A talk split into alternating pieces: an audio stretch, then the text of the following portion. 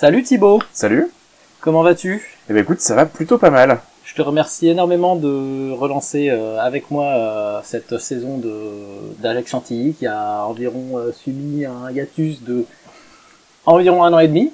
À peu près, écoute avec plaisir. Un épisode que j'avais introduit par euh, je me fixe qu'à objectif d'en faire un épisode par mois. Écoute, je l'ai re- je l'ai réécouté hier pour te dire. Ah ouais? Effectivement, j'ai rigolé, j'ai écouté, j'ai fait, tiens, D'accord, quelque chose a mal tourné. c'est ça, ouais, ouais. Un gros manque, c'est bon, ça commence. Ça commence Il y a Talia dans le studio pour Voilà. ceux qui connaissent. On va commencer par ça, tiens. J'ai donc un chat. Il y a un chat noir adorable. Ouais. Hyper mignon. Euh, bah D'abord, on va dire où on est, si on peut. Ah bah tu peux dire où on est, y a pas de problème. hein. Pas full disclosure peut-être, mais on est euh, sur ton bateau. Tout à fait. Car euh. Thibaut euh, est capitaine de navire. Euh, et euh, si je te, je viens de voir, notamment, c'est pour ta fonction de youtubeur, euh, de youtubeur euh, lancé maintenant, on peut Ouais, dire. c'est il faut que je l'assume maintenant. Qui Euh, se je pas. Et- Et je- J'ai vu un de tes posts qui a été liké par mes amis. Déjà, déjà sur Facebook, on a des amis euh, en, En commun, commun, ouais. de n'importe où. Mais en plus, toi, là récemment, j'ai vu euh, ton post des, de- des 10 000 qui a été liké par un ami à moi aussi, euh, qui n'avait encore rien à voir et qui suit du coup ta chaîne. D'accord. J'ai pas mal d'amis euh, dans le sud, à Lyon, Ouais. que je dis bonjour d'ailleurs parce que je sais qu'ils vont m'écouter, qui suivent beaucoup euh, tout ce qui est euh, histoire et trucs comme ça. Ils sont très intéressés par l'histoire et tout, donc ça m'étonne pas. Euh, qu'ils- Ouais, qu'il y ait des liens qui se fassent. euh, bah du coup on va juste euh, d'abord commencer parce que sinon les gens sont un peu paumés par te, te présenter et te dire Ouais. Qu'est-ce que tu fais comme chaîne YouTube? On va partir de là. Alors, qu'est-ce que je fais? Euh, J'ai monté le, le, enfin la première vidéo est sortie le 15 octobre dernier pour être très précis, d'une chaîne qui s'appelle Histoire appliquée. Et donc le but du jeu, c'est de parler d'histoire, mais au lieu de juste la raconter. Euh, moi, je m'attache à la culture matérielle, je m'attache aux choses concrètes, je m'attache à, à montrer les choses en fait. Et mon programme principal, qui s'appelle Histoire appliquée, ben, je vais parler d'un sujet pendant la moitié de la vidéo. Et arrivé à la moitié de la vidéo, je me dis, enfin, je, je dis aux, aux spectateurs, maintenant, on va aller le tester en vrai. Ah Donc ma toute première vidéo c'était euh, l'allumage du feu à la préhistoire et euh, donc j'en parle et puis arrivé un moment je dis maintenant je vais vous montrer que ça fonctionne vraiment et que c'est facile à faire en fait. ouais. Et Ah, euh, moi j'ai entendu tout le contraire. J'avoue que je l'ai pas vu cet Ouais. épisode-là. Mais J'ai entendu que faire du feu c'était beaucoup moins simple qu'on pensait. c'est euh, c'est euh, c'est un coup de main mais c'est pas un coup de main qui s'acquiert difficilement. Moi en- enfin pour bosser la vidéo j'ai bossé sur le coup de main justement pendant une heure une heure et demie avant pour Ouais. être sûr de bien savoir le faire et ça m'a suffi. Parce que c'est une logique qui est différente en fait, c'est pas du feu immédiat qu'on a l'habitude nous-mêmes, mais Mhm. euh, c'est la même logique qu'un briquet actuel, c'est-à-dire qu'on frotte, euh, on frotte une pierre sur un truc en, sur un truc qui fait des étincelles et, euh, et roule quoi. Donc tu partais du principe que tu avais un silex. Ce qui paraît que trouver un silex c'est pas forcément. Euh, Non, c'est hyper facile. Ah ouais? Ouais, en Île-de-France, quasiment tout le gravier qu'on a, Mhm. il est, il est dans, dans quasiment, euh, enfin ça, ça se trouve très facilement dans diverses villes. Le gravier qu'on a, c'est du gravier de silex en fait. D'accord. Du coup, euh, on en trouve très très facilement. Moi, j'avais des stocks après très spécifiques, mais euh, mais euh, ça se trouve assez facilement. Donc si c'est Mad Max en Ile-de-France, on est on est plutôt. Ouais, il y a des du- possibilités. Mais c'est pour ça que j'ai une péniche, moi, c'est parce que je suis indépendant, je peux partir avec, il y a pas de problème. Ouais, je suis content là parce que ouais, il y a, un- y a un- c'est torrentiel, donc euh, je me dis même Ouais. si c'est inondé, Non. j'aurai les pieds secs. euh, Si l'eau monte, le bateau monte. ouais, c'est un, c'est un principe. plutôt bien. Euh, donc par contre, euh, mettons si t'étais dans la forêt et que t'avais pas de silex, Ouais.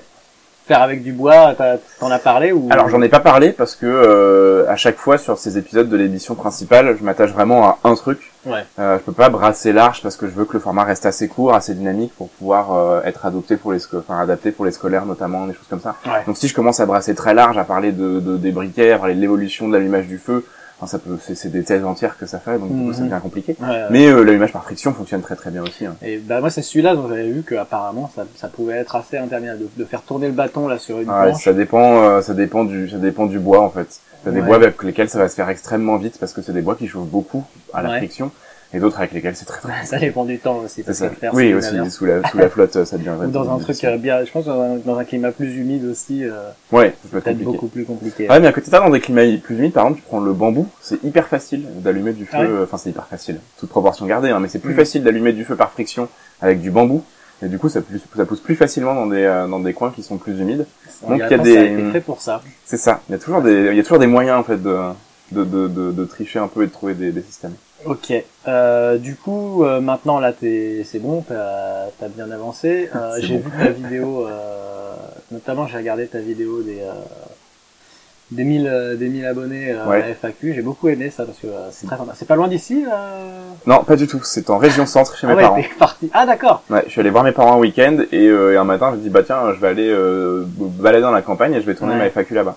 D'accord. Voilà. ouais. Tu des- connais bien du coup ce coin-là. euh, Ouais, complètement. Et c'est des coins où on allait quand j'étais quand j'étais ado avec les copains, euh, qu'on faisait de- du faux camping sauvage, euh, alors qu'en fait c'est pas loin de la ville, mais c'était pour nous, euh, c'était nos petites soirées à nous et euh, on allait traîner dans des coins, euh, dans des coins comme ça. Ah ouais non c'était très sympa et c'était euh, j'ai trouvé ça très très intéressant la façon l'angle que tu avais pris. Euh, D'ailleurs il y a un moment où tu parles euh, tu parles des différents événements euh, culturels euh, Ouais. Liés à l'histoire euh, que tu recommandais. Je, crois que tu as parlé de la, des, des journées de l'archéologie qui sont passées en Ouais. juin, euh, des journées du patrimoine. C'était en septembre. Ouais. Mais étrangement, t'as pas parlé, par exemple, euh, des, des cinécénies de, du Puy du Fou. Bah, alors c'est c'est Je me demandais, c'est c'est- c'est bizarre, ça va être une erreur. c'est compliqué pour plusieurs raisons et je sais que tu fais de la provocation. Mais euh, non, euh, non, c'est- mais ouais, ce que je disais dans, la, dans, la, dans cette vidéo-là, j'expliquais que euh, je préfère donner des indications et des recommandations sur des choses que j'ai vécues moi-même, euh, que je connais ou dans lesquelles j'ai confiance, parce Ouais. que à partir du moment où je donne une recommandation, il faut que les gens qui y aillent puissent se dire « Ouais, ok, ça valait le coup d'y aller ». Le problème de la cinécénie du Puy du Fou, c'est que c'est... euh, Donc, tu connais, ouais. Un peu. J'y suis jamais allé, mais j'ai vu beaucoup, beaucoup, beaucoup, beaucoup d'images. Ouais. Et c'est... Il y a deux problèmes avec le Puy du Fou majoritairement, c'est que euh, d'une part c'est très très aligné politiquement, Mm. donc ça pose des soucis euh, en termes de médiation culturelle, ça pose des soucis, euh, on va parler de déontologie, mais c'est plus compliqué que ça, à la fois plus et moins compliqué que ça, mais ça, ça pose quelques soucis. Et en plus de ça, en termes de costumes et de façon de faire, le. Puy du Fou travaille beaucoup plus, travaille sur les clichés, les idées reçues de l'histoire, Ouais. plutôt que une vraie, euh, enfin une médiation un peu propre avec des costumes qui sont cohérents et tout ça. Ouais. Et c'est pas parce qu'on fait de l'historique qu'on peut. On a Talia qui part un peu en. Ouais. Euh, c'est pas parce qu'on fait de l'historique. Enfin, en fait, le spectacle et l'histoire ne sont pas incompatibles. Mm. Après, le respect de l'histoire et le spectacle ne sont pas in- incompatibles. C'est une, c'est quelque chose qu'on entend beaucoup actuellement de dire oui, mais pas besoin de respecter l'histoire parce que euh, on a besoin de faire du spectacle. Non. On peut faire des trucs très historiques et très spectaculaires. Ça fait 15 ans que je fais ça. J'ai des, milliers d'exemples de Oui, trucs qu'on peut faire ouais. facilement, quoi. Donc, euh, sur le ceinturion, elle est, elle est sympa. Oui, complètement. C'est-à-dire que quand on fait des batailles, on joue, euh, on, on rejoue des, on fait des, des, bah, des simulations de batailles antiques. Euh, on s'est rendu compte qu'en fait, au lieu d'avoir euh, 50 mecs qui, qui sautent sur 50 mecs, c'était plus intéressant de créer des formations, des mouvements de troupes et tout ça. Ça tient le spectateur en haleine, ça, ça permet aux commentateurs derrière de pouvoir vraiment donner des informations et tout ça. Ouais. Et ça fait trois ans qu'on s'est mis à faire ça de manière beaucoup plus intensive que, que ce qui se faisait avant, même si avant il y avait déjà des, des prémices intéressantes, notamment parce que moi je travaille beaucoup sur les Romains et les Gaulois, et les Romains faisaient beaucoup de formations et les Gaulois faisaient n'importe quoi. Et depuis trois ans, on essaye d'impulser un- une nouvelle façon d'aborder ça, qui était déjà euh, abordée avant, mais qui restait euh, un peu à la marge, même s'il y avait des travaux très intéressants qui avaient été faits là-dessus euh, dans le milieu. Euh, nous, on s'est mis à, euh, à, à défendre ça corps et âme, et à vraiment y aller. On a trouvé des partenaires romains en face pour travailler avec nous. Romain italien ou? Non, euh, romains, euh, romains de reconstitution antique. Ah d'accord. Et du coup, on a la chance maintenant de pouvoir présenter des choses qui vous sont êtes des exceptionnelles. partenaires gaulois. ça. Enfin, C'est-à-dire que nous, on a des, asso- des associations qui font de la reconstitution gauloise, il y a celles qui font de la reconstitution romaine, et du coup, on se voit régulièrement sur Ah, les sorties. Et donc, l'idée, c'est pas que c'était à- aussi euh, spécialisé. Ouais. Je pensais que c'était à peu près les mêmes qui feraient. Non, non, c'est, c'est, il y en a qui font les deux, mais c'est, euh, c'est, euh, C'est beaucoup de boulot. c'est compliqué. Plus tu fais de période, et plus il faut que tu développes euh, tes connaissances, ton matériel et tout ça. Donc, c'est vraiment, euh, on dirait pas comme ça, mais les gens qui font de la reconstitution un peu sérieuse, c'est des gens qui bossent énormément, qui font énormément de recherches. Et du coup, euh, et du coup, faire plusieurs périodes, ça démultiplie les, le nombre de recherches que tu fais. Ouais. C'est pour dire que ouais, donc, depuis qu'on fait ça, tout, enfin que ce soit le public, les organisateurs de, de fêtes, tout ça, ils sont tous venus nous dire en fait euh, c'est c'est vraiment génial et euh, c'est c'est c'est ça qu'on veut maintenant quoi. Ouais, ouais. Y compris le public, c'est-à-dire que le public se rend compte que ah ouais en fait euh, on peut faire des trucs qui vraiment soient carrés historiquement, mais euh, mais avoir du spectacle, avoir du suspense, avoir des spectacles, enfin des combats, des batailles de quasiment une heure et, et de pas s'ennuyer, enfin c'est ils aiment ça, les gens aiment ça. Et ces événements, et c'est payant, il y a des... Ça dépend lesquels. Il y a, euh, il y en a où le- l'entrée est gratuite. Euh, C'était le cas par exemple à, il me semble bien. du euh, coup, il ouais. me semble bien qu'à Gergoville, l'entrée, euh, l'entrée est gratuite. À Alésia, l'événement lui-même est gratuit, mais c'est l'entrée du musée qui est payante, mais c'est pas forcément très cher.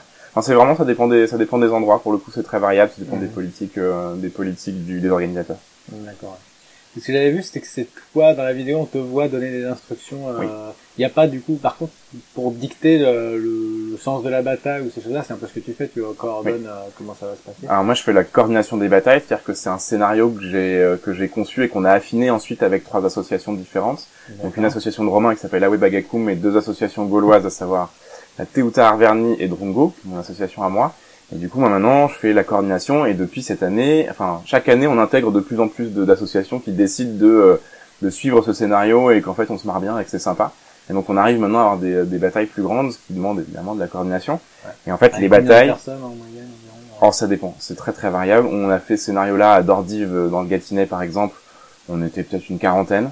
Ouais. Euh, la plus grosse qu'on ait faite cette année, ça devait être Saint-Romain en Galles, donc à côté de Lyon. Et là, pour le coup, je crois qu'on était 150 sur le champ de bataille, un truc comme ça. ça commence à être intéressant. Mm. Mais euh, c'est très variable, ça dépend des sorties. Et, euh, et en fait, le scénario qu'on a conçu fonctionne comme du théâtre italien, comme la commedia dell'arte. C'est-à-dire qu'en fait, on sait d'où on part, on sait où on doit arriver, et on a des grands, euh, des grands événements entre les deux, des, des passages obligatoires, et tout le reste, c'est de l'improvisation. Mais le canevas fait qu'on arrive à improviser quelque chose qui soit cohérent historiquement. Il faut que les officiers, généralement des armées, soient un peu réveillés, mais on arrive à avoir quelque chose d'assez cohérent historiquement, où tout le monde y trouve son compte parce que les, euh, les gens qui sont dans la bataille s'amusent aussi, Euh, le public s'amuse et apprend des choses, et les organisateurs sont souvent ravis, quoi. Ouais. Et ça permet aussi d'avoir parfois des surprises, c'est-à-dire que parfois le scénario, il peut y avoir un truc qu'on n'avait pas prévu, et, euh, et pourtant voilà, c'est-à-dire qu'il peut y avoir une unité qui s'avance un peu trop, euh, celle d'en face qui décide de faire une attaque de flanc, c'était pas du tout prévu. Mais du coup, c'est ce, ce truc-là d'improvisation qui fait tout le sel de ce, de ce nouveau scénario. Du coup, le commentateur doit être aussi au taquet euh, Ouais. de pouvoir C'est- souvent un, un- un rôle assez lourd, euh, le commentaire. Ouais. Mais euh, rien que le commentaire sportif, mais alors là, en Ouais. plus, euh, faut avoir les connaissances, faut voir ce qui se passe, faut savoir ce qui se passe. Mais souvent, ceux qui font les commentaires sont des reconstituteurs eux-mêmes, euh, des gens qui savent justement ce qui se passe, qui connaissent bien aussi les différentes associations et qui savent comment elles ont tendance à réagir dans telle ou telle situation. Parce qu'en fait, euh, prenons deux associations de Romains avec lesquelles on travaille, ils vont pas euh, forcément réagir de la même façon à une problématique donnée.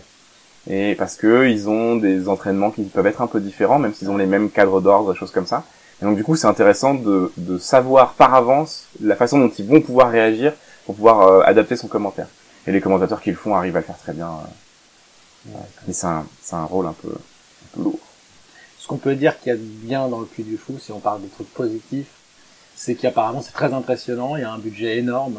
Ah ouais, c'est très, le Puy du Fou, c'est, c'est très très spectacle. Ouais. C'est, euh, on en prend plein les yeux. Évidemment, on en prend plein les yeux. C'est après, euh, tu vois, je remets pas forcément en cause le côté spectacle parce que ma foi, c'est le côté spectacle. Moi, j'ai toujours, un- j'ai toujours une, euh, moi, ce qui me gêne toujours, c'est euh, la, la façon dont tu parles des choses. Euh, que les gens fassent du spectacle historique, je trouve ça trop cool. Vraiment, c'est, c'est super chouette. Euh, que les gens fassent de la reconstitution, je trouve ça super cool aussi. Que les gens fassent de l'archéologie expérimentale, ce qui est encore plus loin, je trouve ça génial. Mais le- ce qui est hyper important, c'est que tout le monde assume ça. Tu fais du spectacle historique, bah très bien, tu le dis. Si je fais du spectacle historique, attention, c'est pas forcément la réalité, il y a telle, telle et telle différence, et voilà. Pas de problème, au contraire, je trouve ça génial, et il faut qu'il y en ait. Il faut que dans les films, il y ait des trucs comme ça, et ça, je trouve Ouais, ça hyper important. Ouais. Mais, euh. Ouais, mais il faut arriver aussi à respecter le côté inverse, c'est-à-dire à se dire, euh, ben c'est pas grave en fait. Il y a beaucoup de aujourd'hui, il y a beaucoup de choses, il y a beaucoup de gens qui se se sentent coupables quelque part de pas faire plus d'historicité. Mm. Et du coup, ils vont se se, se prévaloir d'une historicité euh, plus importante que ce qu'ils font. Et c'est bizarre parce que du coup, tu vois, t'as envie de leur dire mais euh, détendez-vous, c'est pas grave, vous vous sentez pas coupable, assumez-le et servez-vous-en pour en parler aux gens et dire ouais c'était pas tout à fait comme ça, nous on a choisi de faire comme ça pour le Ouais. spectacle et c'est cool. Et moi j'ai aucun problème avec ça, au contraire je trouve que ça ça, ça nourrit énormément le goût pour l'histoire. Ce que je disais, a- j'ai j'ai lu des, euh, des, des articles de sociologie où les mecs expliquaient que on a actuellement une énorme vague de goût pour l'histoire et pour les, les récits historiques, euh, qui, a, qui a toujours existé, mais qui en ce moment est une vague de fond euh, hyper importante, où en fait euh, tout fonctionne, quasiment tout fonctionne.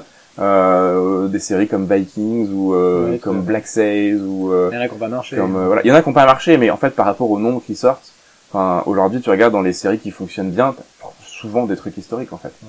Les gens sont voilà.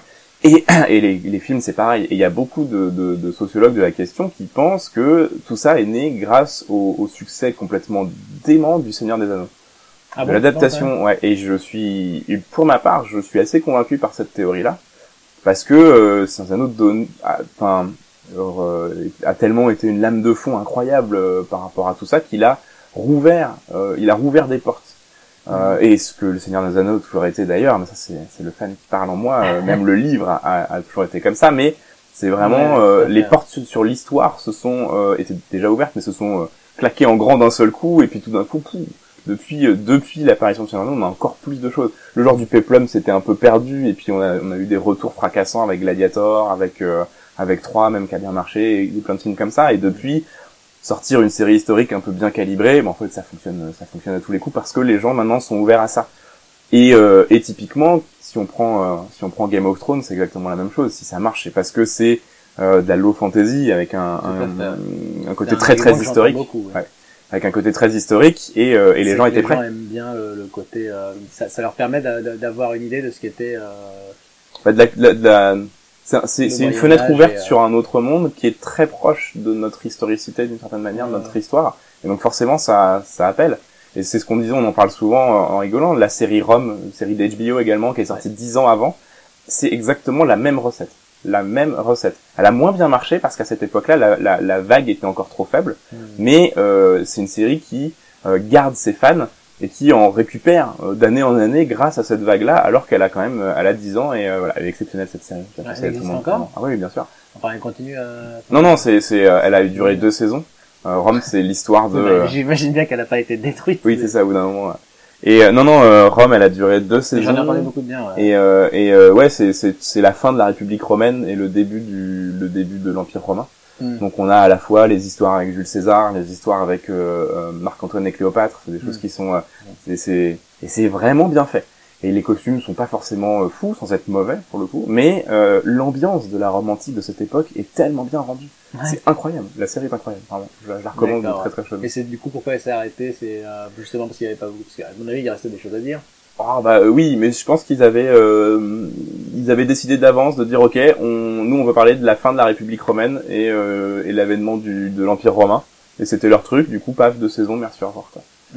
Ah, D'accord. Et, euh, mais si elle ressortait aujourd'hui, ce serait un phénomène euh, comme Game of Thrones, la même chose, un phénomène vraiment de société. Mm. Parce que Game of Thrones est devenu un phénomène de société. Oui, tout à fait. Et euh, en parlant de la série Viking, tu l'as regardé toi ou pas? Ouais. Ça t'a plu? Il paraît que ça, ça devient trashos sur la. Bah le problème de la série Viking, c'est que euh, c'est c'est ce c'est ce que pour moi c'est une série qui s'est trahie en cours de route. Euh, C'est-à-dire que première, deuxième, troisième saison, on a un univers qui est bien planté, qui joue sur les clichés des Vikings, mais euh, sur des clichés qui sont moins, euh, enfin moins nez de clown entre guillemets, moins euh, casque à cornes que ce qu'on avait jusqu'à présent. Mhm. Des trucs où on essaye de faire du réalisme, même si je disais, les costumes sont très très euh, sont, sont, sont pas bons. Euh, voilà, en termes d'ambiance, il y a des choses qui sont vraiment pas inintéressantes dans la série. Et puis, euh, il y a un style. Il y a un style, euh, en termes de photographie, elle est folle, la musique, elle est dingue. Euh, les personnages dégagent un truc complètement fou en termes de charisme, c'est incroyable. Et ces trois premières saisons sont vraiment chouettes. Et puis, à un moment, je pense que dans la saison 4, il y a eu un dérapage. Euh, ils sont complètement partis dans leur tête, euh, je sais pas trop ce qui s'est passé. On commence à avoir des esclaves chinoises qui se retrouvent là, euh, Ragnar qui fume de l'opium, genre mais où est-ce que vous êtes en fait Et ça, c'est parti trop loin. Et ça, du coup, euh, c'est tout, c'est toujours pareil. La suspension consentie de l'incrédulité, c'est euh, ce truc au cinéma où, ouais, tu sais que c'est pas forcément vrai, mais tu décides. C'est ça. tu, tu décides d'accepter français, parce que j'arrête pas de le dire, mais du coup, tu ça comment la suspension consentie de l'incrédulité. Et, euh, et du coup, tu décides d'accepter les choses. Tu, vois, tu décides de dire genre, euh, bon bah ok, je, je sais que c'est pas très, euh, tu vois, sauter avec une moto dans un hélicoptère, c'est pas hyper crédible, mais euh, mais c'est trop cool et du coup, euh, allez-y faites-le. Mais en fait, t'as, faut pas en faire trop. Si t'en fais trop, à un moment, ton spectateur il est là genre, ouais, enfin vous êtes gentils les gars, mais là, euh, moi j'arrive plus à rentrer dedans quoi. Mm. Et c'est ce truc-là qui, dans Vikings, à un moment, a dérapé. Et euh, et t'as la série d'Amazon qui s'appelle euh, euh, The Last The Last Kingdom, Ouais. qui est un peu le Vikings d'Amazon, qui est, euh, qui est qui se passe dans les chez les Saxons. Euh, généralement, les gens savent pas ce que c'est les Saxons, du coup ils décident que c'est comme des Vikings. Du coup, ça les arrangeait bien. C'est pour ça qu'ils ont mis des Saxons, je pense. Et pour le coup, elle est très chouette cette série parce que euh, The Last Kingdom, ouais, c'est The Last Kingdom. Et c'est exactement le même principe, euh, avec un personnage principal hyper charismatique, un univers qui est quasiment le même, euh, tout est quasiment pareil, mais la série ne se trahit jamais. Elle reste dans ce style-là, elle reste vraiment cohérente avec elle-même, et du coup la série est vraiment, enfin je préfère cette série-là, euh, en tout cas à l'heure actuelle. On va voir comment elle évolue dans, la, dans le futur, mais euh, Vikings euh, j'aime bien mais les trois premières saisons. Parce qu'après tu il y a des trucs cool, mais c'est plus tellement, euh, ça perd, je trouve que ça perd. Est-ce que tu t'es un peu intéressé à ce qu'ils vont faire avec The Witcher? Parce que la- l'histoire de The Witcher t'a un peu... Oui, euh, oui, parce que le The Witcher 3 est une de mes révélations, euh, une des révélations vidéoludiques de ma vie. Ah ouais? Ouais, c'est vraiment un jeu où on- J'arrive pas à rentrer dedans. ouais, tu mets du temps à rentrer dedans. Tu mets du temps à rentrer dedans. Mais les deux premiers aussi. euh. Et j'ai pas joué aux deux premiers. Tu vois. Ouais. Moi, on m'avait conseillé, euh, vas-y, joue à The Witcher, ça devrait te plaire. J'ai mis des années à y mettre. Ouais, Ça ça, bouge, un peu. Il y a un bateau, dès qu'il y a un bateau qui passe, Ouais. Dès qu'il passe un peu vite, en fait. S'il D'accord. passe lentement, on le sent pas, mais s'il passe un peu vite, ça bouge légèrement. Ouais, C'est pour que, mais pas assez pour être malade. Je préférais le communiquer. euh. Ouais, moi c'est important. Parce que ça, ça fait des flocs flocs. donc, ouais. Mais ça c'est important pour les marmots. Mais euh, ouais, non, euh, vraiment une révélation vidéoludique. D'accord. Je m'y suis mis, j'étais là genre, tu, tu, tu prends une claque. Sur les détails et tout, ouais. Ah puis en termes de, en termes de costumes, d'utilisation des armes, euh, de, de rapport des personnages, y compris, euh, y compris sociaux, des types de, des types de combattants, des types de combats, des types de costumes et tout ça, c'est tellement fantastique. Tout est parfait. C'est, c'est vraiment voilà une Ouais, vraie révélation. aussi qui est Ah, la musique est incroyable. Et même c'est quand t'es dans un jeu et que de temps en temps tu t'arrêtes comme ça et tu regardes ce qui se passe autour, tu regardes le décor et tu fais putain c'est beau. Franchement c'est un, ça c'est, c'est pour moi c'est déjà un- la marque des grands. Ah bah, c'est c'est à ça qu'on reconnaît notamment des très bons jeux, c'est qu'il y a toujours une communauté énorme derrière de Ouais. joueurs qui font des modes euh, pas Ouais, possibles, c'est ça. qui refont toutes les textures pour que ce soit encore plus plus joli et Encore tout. euh. Je vais je vais essayer de rentrer dedans, mais les jeux, euh, c'est c'est un jeu tellement dense euh, Ah bah, en termes puis- de gameplay. En fait, il faut, il faut, Oh là les- là. je dirais les deux, trois premières heures, c'est dur. C'est dur parce que tu, faut que tu comprennes la logique, faut que tu comprennes les trucs, faut que tu comprennes tout le machin. Et c'est comme ça pour En tous les jeux. Aussi, hein, parce que Mais bah, là, t'as bien trois heures, quoi. euh, Ouais. Des univers vraiment médiévals comme ça, où justement t'as de la mandoline euh, en fond sonore et tout. Je sais plus si c'est celui-là où tu peux choisir euh, l'instrument. Non, il y a un jeu qui, Ouais. qui- je crois que c'est, euh, faudrait que tu l'essayes, c'est Divinity Original Sin 2, Ouais. Où tu choisis euh, l'instrument qui va accompagner ton, ton Le personnage personnage. tout du long. Et c'est en gros, Ah, il va suivre l'instrument. Donc tu as, t'as la mandoline, t'as une flûte. euh, donc c'est que des instruments médiévaux. Et ils vont suivre la la mélodie euh, du jeu, mais Ouais. ça va être euh, en, en par dessus et c'est vraiment vraiment pas mal foutu quoi. D'accord. Ah, je connais pas du tout. Ouais, faudrait que tu, tu regardes, ça pourrait t'intéresser de ce point de vue-là. Et donc pour revenir à, à The Witcher, sur la série du coup, t'en attends quelque Bah. chose. Il paraît qu'ils vont, ils ont répondu à des gens qui disaient pourquoi il a pas de barbe euh, le personnage. Ouais, mais ça, bon, il a- Et il disait qu'il se basait sur le bouquin et pas Ouais. sur le sur le jeu vidéo. Quand tu regardes les quelques images qu'ils ont, t'as du mal à y croire à ce point-là. c'est- Ils ouais. quand même pas se gêner pour récupérer. euh, Non, bah, je pense qu'en fait, ils ont, ils ont, euh, on est typique sur une, sur des, des créateurs qui, euh, qui assument sans assumer. C'est-à-dire qu'ils se sont dit, euh, en fait, quand on leur fait des critiques sur ça ressemble pas, ils disent qu'ils s'inspirent du livre. Et quand ça s'inspire du jeu vidéo, ils disent, non, non, mais on a quand même voulu s'inspirer du jeu vidéo, tu vois. Et du coup, ils jouent sur les deux tableaux pour euh, dire que. C'est, je, considère que, tu vois, si le jeu vidéo avait des, euh, mal adapté en termes de visuel, était mal fait ou avait des trucs qui étaient discutables, bon, les adaptations fifolles, euh, ça aurait pu être sympa et tout ça. Il se trouve que le jeu vidéo est dingo. Enfin, vraiment, c'est juste fou. Et après, faut voir. Franchement, la, la, le choix du cast, déjà, moi, me, me, Oui. ne me parle pas du euh, tout. Euh, J'aime pas du tout Henri Cavill. C'est vraiment, euh, c'est un personnage qui me laisse euh, aussi froid que son jeu. Ouais, je pense que j'aurais pu voir bien d'autres. Ensuite, voilà.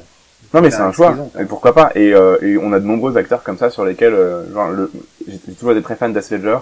Le jour où ils nous ont annoncé qu'il ferait le Joker dans Batman, j'étais le premier à aller sur les réseaux sociaux en mode genre c'est honteux, c'est pas possible. T'en fous, il a, un- enfin, il a beaucoup, il a beaucoup parti- peinturluré, non mais... Non mais après euh, quand tu vas le voir, tu vas le voir, tu vas voir le, le Batman avec Heath Ledger au cinéma, tu fais, tu rentres chez toi et tu te dis, eh ben j'aurais mieux fait de fermer la gueule en fait, hein, parce que c'est probablement euh, avec Jack Nicholson les Voilà. meilleures euh, itérations du Joker qu'on ait pu avoir. Du coup, euh, c'est fantastique quoi. Donc c'est pour ça, je me dis, ok, euh, j'ai vu les, j'ai vu les images, Attention, j'ai euh, vu la, la- ouais, de ma crédulité. J'ai vu les, les premières images et euh, il a pas de barbe, mais à la limite on s'en fout parce que tu peux choisir ta coupe de cheveux et de barbe dans le dans le jeu, donc pas un drame. Et Mm. j'ai trouvé qu'il était visuellement cohérent et crédible. Du coup j'ai dit ok, pas de problème. euh, du coup j'accepte, il y a pas de problème. Maintenant sur les personnages secondaires, euh, je pense qu'ils sont à côté de la plaque, c'est-à-dire que physiquement et même en termes de ce qu'elle dégage, euh, notamment le personnage féminin, ça fonctionne pas du tout. On va voir ce que ça donne, euh, parce que pour l'instant on a que la bande-annonce évidemment.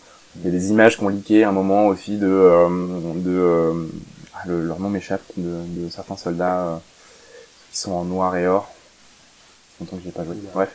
Et qui sont vraiment très très bien faits dans le, dans le jeu vidéo, où là ils ont fait un truc qui est euh, très euh, fantasy kitsch, avec des armures en pseudo plastique dégueulasse et tout ça, et ça j'ai très très peur parce que pour le coup ça fonctionnerait pas du tout. Ouais. Mais bon, euh, après tout, euh, on va voir, on va voir. Franchement, je c'est pas la série où je me dis euh, où je, je me mets des œillères Ouais. euh, et où je veux pas me renseigner parce que pour le coup il y a des choses que je trouve intéressantes, d'autres moins. Mais euh, mais il va falloir quand même voir ce que ça donne.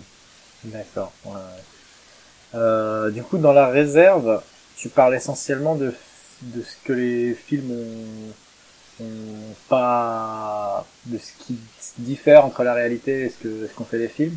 Ouais, le format de la réserve, c'est un format où je me sers de, de, de création de la culture populaire, d'éléments de la culture c'est pas populaire. forcément des films. C'est euh, pas dans forcément des films. C'est le cas sur la première saison, mais ce sera pas forcément toujours le cas. Je me sers d'éléments de la culture populaire pour, euh, comme excuse, pour parler d'une période en particulier, notamment pour parler de la réalité de cette période. Par exemple, la première, premier, le pilote que j'ai fait, c'était sur 300, qui a fait couler beaucoup d'encre et qui en fait encore couler beaucoup dans mes commentaires. Ouais. Et euh, On va en parler aussi des voilà, commentaires. le, le, le contexte, ça va me faire du bien de parler des commentaires.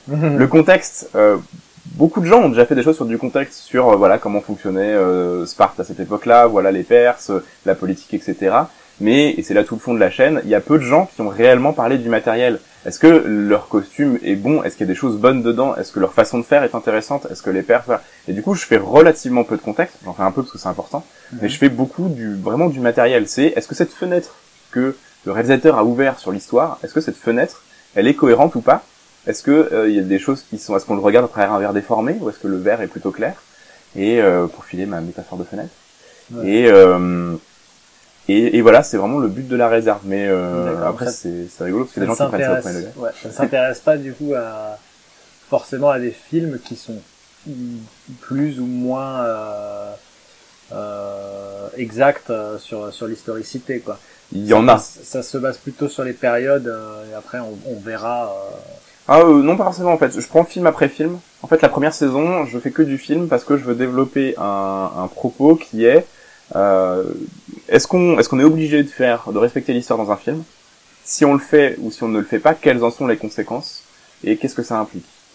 Et euh, je pense que la, la, la conclusion de ce, de ce propos surprendra beaucoup de gens parce que je crois justement fermement, c'est ce que je disais juste avant, Oui. que euh, c'est pas parce qu'un film n'est pas historique qu'il n'est pas intéressant Mhm. et, euh, et qui va, ne va pas amener quelque chose derrière. tant qu'on peut justement en parler. Exactement. Prenons un film comme Gladiator.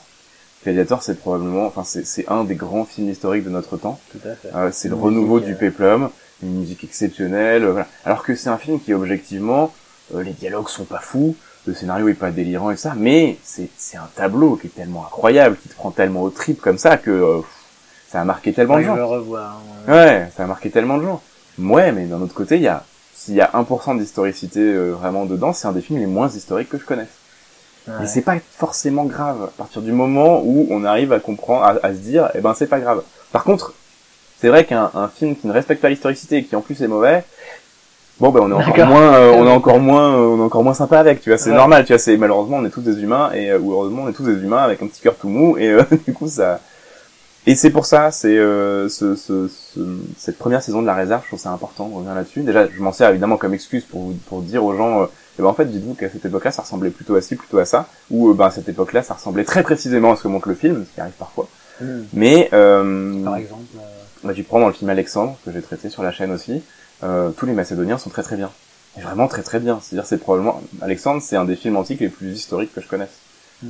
Ouais, tu disais dans 300 aussi les Perses, euh, bien. Alors dans 300, ça dépend pourquoi, c'est des, des micro-choses. En fait, souvent les films historiques vont, vont mélanger des, euh, vont mélanger des choses qui sont très historiques et d'autres qui ne le sont pas du tout. Mm. Par exemple, les, les archers perses qu'on voit à cheval au tout début de Voilà. 300, eux sont quasiment parfaits.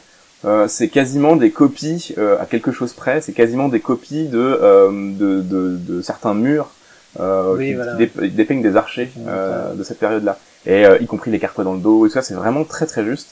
Et pour le coup, c'est assez satisfaisant. Il y a quelque chose comme ça. Souvent, les films historiques mélangent des trucs euh, parce qu'ils ont besoin aussi de se rendre crédibles d'une certaine manière. Donc, ils vont prendre des vraies choses et puis, euh, puis voilà. Mais certains sont très historiques. J'ai l'impression que Zack Snyder est très friand de ça. J'ai regardé, j'ai revu euh, Watchmen euh, Ouais. récemment et c'est impressionnant. Donc pour le coup, c'est complètement différent, mais euh, c'est c'est impressionnant à quel point il s'est il s'est forcé à recopier quasiment des, des, des vignettes, des cases Ouais.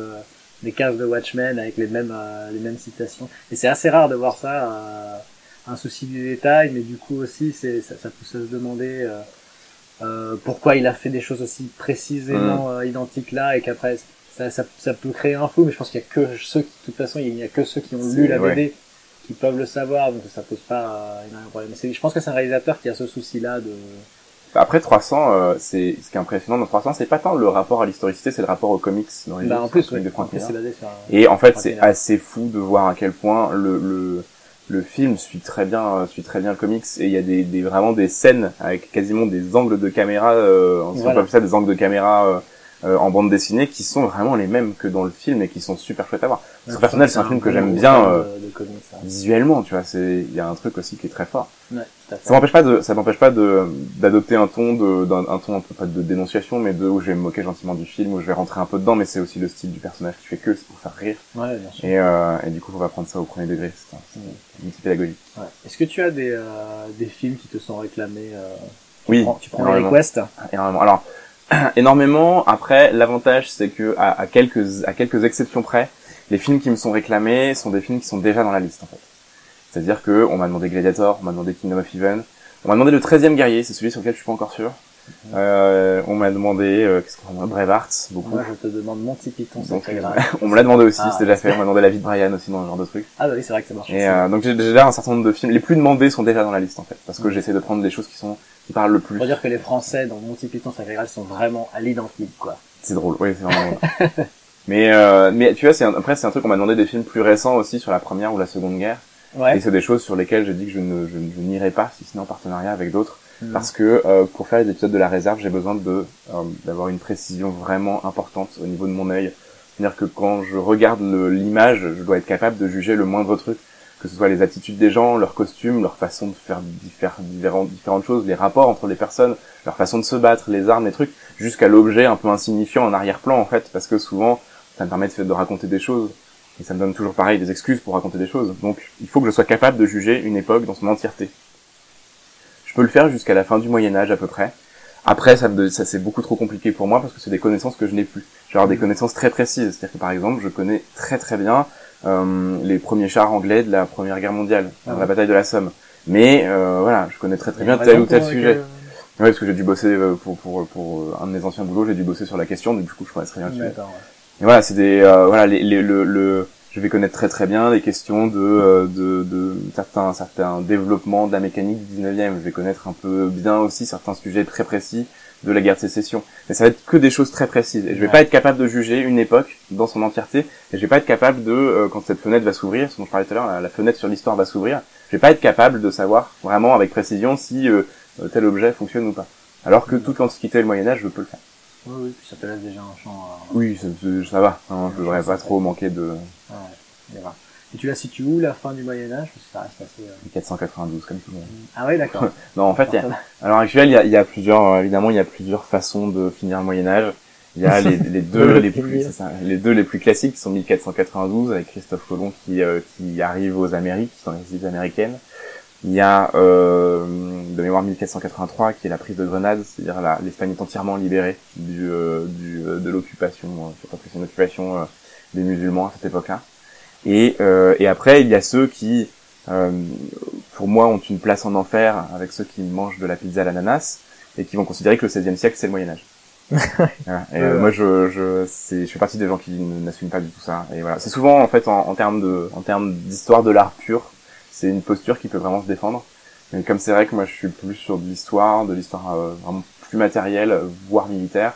Euh, c'est, c'est pas une posture qui, enfin, c'est pas un- une classification qui correspond bien à ce que, à ce que, voilà, je n'aime pas ça. Je, je n'aime pas ça. Voilà, non mais Voilà. faut, faut, faut, se- Je faut n'aime pas ça. Non, non, mais je Faut sais qu'il y a des gens qui, voilà, Faut mais ce n'est pas mon cas. Euh, en parlant de l'état de, de, de, de l'histoire euh, sur YouTube, Oui. euh, je sais que tu avais parlé de Nota Bene qui t'a beaucoup inspiré. Bah, c'est, euh, c'est, c'est, euh, t'avais peut-être une fin de question, ou c'était juste une- Euh, bah après, là, pour, saute élargir, mais- euh, oui, oui, non, pour élargir le sujet, c'est qu'est-ce que, est-ce que, par exemple, il y a des chaînes euh, que tu, enfin, est-ce que tu peux nous parler de l'état de, Oui. Des chaînes YouTube sur l'histoire. c'est Sans- très ouvert comme question. Sans les commencer Oh, sur Nota Bene. Non, je parlais, alors je parlais de Nota Bene sans dire qu'il m'a énormément inspiré, euh, parce que c'est pareil, euh, on fait pas forcément la même chose. Il fait beaucoup de contexte, euh, beaucoup de de de de, de- Full disclosure, je dis ça. Je crois que j'ai pas vu une seule vidéo de Nota Bene. D'accord. En vrai, ça vaut le coup. C'est quelqu'un qui a une, une façon de une façon de raconter les choses qui est très très agréable, qui a une voix qui est hyper marquante. Euh, je pense que il a, il a avec Axolot, c'est-à-dire Patrick Beau de la chaîne Axolot, c'est deux des deux des voix de YouTube les plus les plus marquantes que tu puisses avoir. Des voix très vraiment riches et profondes qui vont te raconter une histoire et tu vas rentrer dedans. Tu vas rentrer dedans parce que la voix seule te fait te, te fait partir ailleurs. C'est des gens qui ont une cette espèce de pouvoir de la voix, c'est assez Ouais. important. Et donc euh, Nota Bene, donc euh, Benjamin Brio de son de son prénom, son prénom et de son nom, Oh là là. euh, font euh, ah, c'est ça aussi, je pense qu'il le, il le cache pas beaucoup non plus. Euh, fait beaucoup d'histoires contextuelles, euh, beaucoup d'histoires de va raconter des histoires dans l'histoire. Mm. Et euh, c'est pas forcément ce que moi j'ai voulu faire pour la chaîne parce que justement, je voulais pas euh, rentrer en concurrence avec d'autres parce que j'estime que d'autres beaucoup de vidéastes font très très bien ce travail. Euh, le contexte et de raconter des histoires, euh, parler de sujets précis, et ça. Je trouvais que l'offre risque de se marcher sur les pieds. euh, Ouais, mais c'est- pas intéressant en fait. Je me dis tant qu'à faire, autant faire des choses différentes, autant pouvoir se combiner si on en a envie un jour. Autant, tu vois, c'est ça. L'idée, c'est vraiment de faire grandir les choses, de s'adresser au public et tout ça. Et pour ça, euh, je pense que euh, moi, j'avais des spécialités qui étaient différentes euh, et ça m'intéressait plus de faire du matériel et du, du- des choses plus ouais. plus terre à terre entre guillemets. Et, euh, et voilà. Maintenant, c'est vrai que le le ton de, de, de la façon de raconter des histoires de Nota Bene est très très marquante, est très prenante. Il a une Ouais. voix qui est très posée et euh, qui va rappeler certaines voix journalistiques, mais en plus agréable, en plus, en moins cliché. Et du coup, naturellement, quand tu commences à expliquer les choses, tu te rends compte rapidement que tu les expliques de la même façon. Mm. Et puis, tu, au bout d'un moment, tu modifies, tu te dis genre, mais attends, ça fait 15 ans que je fais ça, ça fait 15 ans que j'explique des trucs en histoire, et d'habitude, je les explique pas avec la voix de Nota Bene, du coup, on va un petit peu, on va un peu changer les choses. Mais c'est vrai que on est, on est tous le produit de nos propres inspirations. Et euh, ce que j'expliquais dans la Ouais. FAQ, et partant de là, je ne nie absolument pas de m'être inspiré de telle, telle ou telle personne, parce que Ouais. ce que je suis est inspiré de, de, de, ça est inspiré de centaines, de milliers de personnes et, euh, et c'est chouette. Et je trouve ça chouette parce qu'en fait c'est c'est le fait de refaire des combinaisons d'inspiration comme ça qui va créer quelque chose de différent, qui à nouveau va inspirer peut-être quelqu'un. C'est c'est C'est pour ça qu'il faut se méfier des lois sur le copyright et de ces choses. ouais c'est ça, ça peut être euh, dangereux. Et donc Euh, l'histoire du YouTube, ça voilà, c'est la ouais. question que tu me posais, l'histoire Oui, euh, de l'histoire, euh, enfin l'histoire, l'histoire du YouTube. En fait. Non, le, le YouTube de l'histoire en France. Ouais. euh, Ou même euh, si t'as une vision plus internationale. euh, En international, c'est plus compliqué parce que euh, il y a des choses très très bien qui sont internationales. Mais euh, actuellement, mon spectre est très euh, très francophone. Je dis francophone parce que il y a, euh, je sais plus le nom de la chaîne, je crois que j'oublie, mais il y a un Québécois qui euh, fait une chaîne d'histoire qui a beaucoup monté ces derniers temps et qui est très très bien. Qui fait des, des sujets souvent un peu précis, je sais plus du tout. Ah. Et euh, qui fait des sujets un peu précis et qui sont vraiment bien, c'est bien traité, c'est bien, voilà. J'ai regardé trois de ses vidéos, c'est c'est c'est c'est bien avancé, bien fait. Vraiment, Ça bien parle fait. de quoi peu- Bah, il a fait un épisode sur la gladiature, tiens, on revient là. Il a fait un épisode récemment sur les jeux, euh, les jeux d'arc et d'arc, euh, d'arc et d'arbalète, euh, qui sont des sujets que je connais un peu et qui du coup, euh, Sur les jeux d'arc et d'arbalète. ouais, c'est ça. D'accord. Et, euh, et du coup, euh, voilà, Ça, tu, J'en ai fait un, juste parenthèse. J'ai Ouais. euh, j'ai fait des, j'ai fait une, ma première session de VR euh, gaming Ah oui, euh, récemment euh, en multi. Et t'as un, un jeu d'arba, de, de, d'arc. ouais, Putain, faut, faut le coup de main, hein, parce que Ouais. euh, c'est, bon, déjà, ça, je pense que ça n'a rien à Puis voir en avec VR, le tir c'est à pas l'arc, particulier, euh, je pense. truc, il faut, faut que t'alignes les deux trucs et, euh, mais c'est assez kiffant. C'est dommage, je me souviens plus du nom, mais je recommande. ouais, C'est sur Ouais. euh, HTC Vive. Et euh, tu peux jouer en multi, c'est très casse-gueule, mais tu peux. Euh, en gros, en, en- bah, tu peux jouer en multi, en coop, c'est du tower defense avec des monstres euh, qui D'accord. débarquent. Cool. Et euh, il en parle peut-être d'ailleurs dans son dans, dans sa vidéo. Alors non, parce qu'en fait, quand il parlait de jeux de, de jeux comme ça, c'est pas des jeux récents, c'est pas des ou des jeux vidéo ou quoi, c'est des jeux où en fait, ah bon arrivé à un certain moment de l'histoire, l'arc et l'arbalète ont Ah, été d'accord. utilisés pour euh, créer des tournois, des choses comme ça, pour occuper ouais, les oui. nobles ou les bourgeois ou les voilà, diverses choses. euh, voilà. D'accord, ouais, ouais, j'étais pas du tout euh, dans le. C'est pas grave, c'est pas grave du tout. Je suis plus gaming moi. Euh, ok, Et ok. du coup, oui, alors, donc, Sur la- l'histoire sur YouTube. ouais. Donc, euh, alors, j'ai rencontré euh, un, un gars hyper sympa qui fait une thèse sur la question. J'ai rencontré quand la chaîne démarrait tout juste, c'était à l'automne dernier. Et il m'a dit à ce moment-là euh, qu'il avait rencontré euh, quasiment tous les youtubeurs euh, en France qui faisaient de l'histoire et qu'il y en avait à peu près 70. Donc voilà, déjà ça donne une, une espèce 170. de... 70. 70. de, de mémoire, hein, c'est- me semble qu'il m'a dit 70, donc déjà ça te donne une base.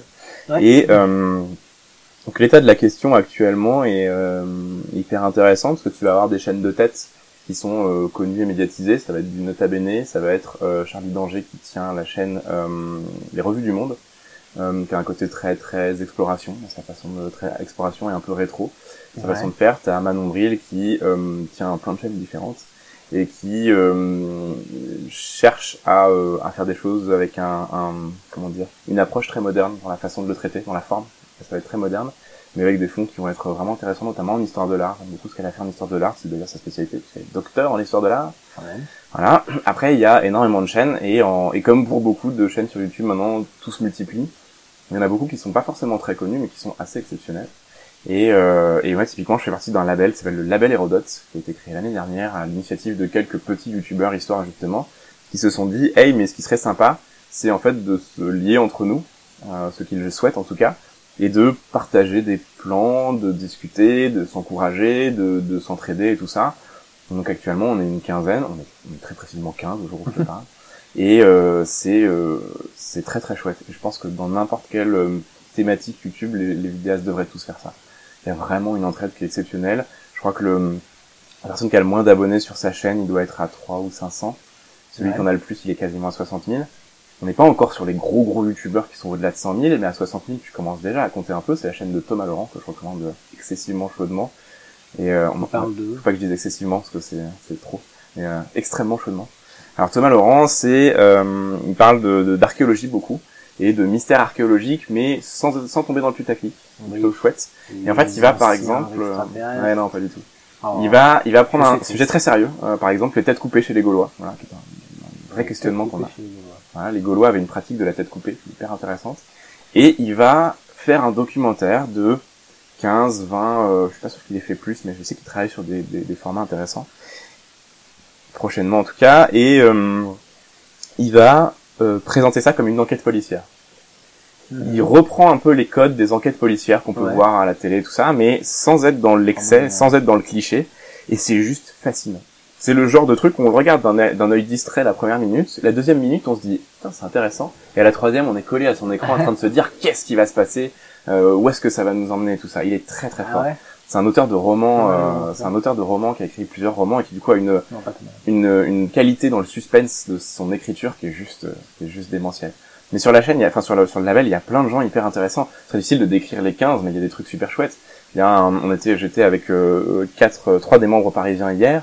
Dans l'eau, il y avait par Ouais. exemple euh, euh, Quentin qui fait la chaîne Sur le champ, qui en fait euh, un jour s'est lancé à dire moi je vais parler de stratégie et de tactique militaire. Le sujet est vraiment de niche quoi, hein. c'est-à-dire que c'est voilà. Ouais. Mais il y a, il y a vraiment, il y a un public pour ça. Les gens sont passionnés. Il est quasiment à 40 000 abonnés et, euh, et vraiment, ça, ça, c'est intéressant. Tu vois, c'est vraiment intéressant ce qu'il fait. Il est très, très, euh, il est carré sur sa façon d'aborder les choses. Il est, euh, il est euh, en termes de médiation, c'est hyper intéressant. C'est vraiment chouette. Enfin, c'est et, on, et, et tous comme ça ont des, euh, ont des, des, des, des gens qui sont intéressants à, à écouter, à suivre. Il y en a un qui était là hier aussi, qui s'appelle Métalleux Curieux, où en fait il aborde, il, il, il mélange métal et histoire Mhm. il va parler des thèmes euh, historiques euh, qui sont abordés dans le métal et dont le métal se sert régulièrement. Donc c'est un pont, un nouveau pont sur l'histoire qui est, euh, est Ouais. hyper bien amené. Il y a des chaînes du label que moi je suivais aussi auparavant qui sont euh, et c'est c'est Ouais. il y a bah, il y a plein de trucs différents, faut aller voir sa chaîne, je recommande vraiment. Ouais. Et il y a plein de vraiment il y a il y a plein de gens euh, sur sur ce label qui font des trucs ultra chouettes et qui sont euh, et qui ont des profils extrêmement variés. Euh, et qui du coup apportent à chaque fois un regard sur euh, sur ce qu'ils font, un regard sur l'histoire, une porte sur l'histoire qui est différente et qui euh, a toujours une pertinence. C'est un peu le, le, le propre de ce label, c'est que justement à chaque fois l'angle est pertinent, il y a toujours une façon, un style d'amener les choses qui sont vraiment super chouettes. Ah, j'aime beaucoup. J'aime beaucoup. Ouais. Et puis l'ambiance est très très chouette. Les gens sont vraiment humainement positifs en fait. Et ça c'est c'est tellement précieux quand on se met à faire ça que, que le fait d'avoir de, de l'humain positif c'est très très très euh, très précieux. D'accord.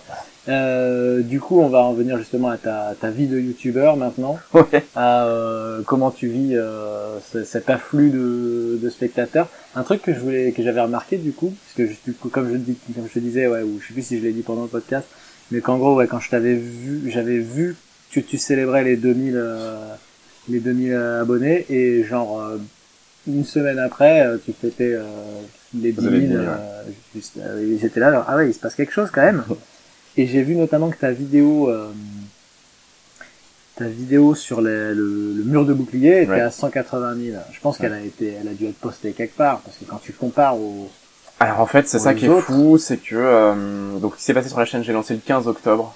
Ouais. Euh, Huit 2018. mois après, le 15 précisément, j'avais euh, j'avais j'avais mis 1000 abonnés, c'est déjà très bien en fait. Quand Mhm. tu te lances aujourd'hui, c'est très difficile, l'offre est énorme. Euh, moi, je me suis lancé en ai fait partie.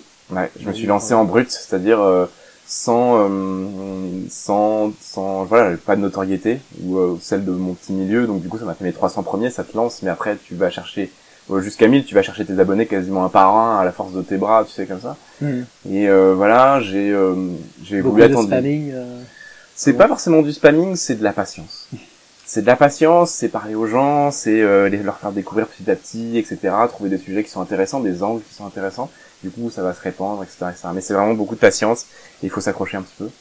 Et euh, voilà, j'ai pas voulu. euh, j'ai des cartes intéressantes à jouer sur des, euh, des partenariats, des choses comme ça que j'ai pas voulu jouer avant les 1000 abonnés parce que je voulais me tester, en fait, voir si j'étais capable de tenir ça, Mm. voir si j'en avais envie, voir s'il y avait un public, quelle était la réception du public. Il y a plein de choses quand tu te lances là-dedans, tu te lances un peu dans l'inconnu.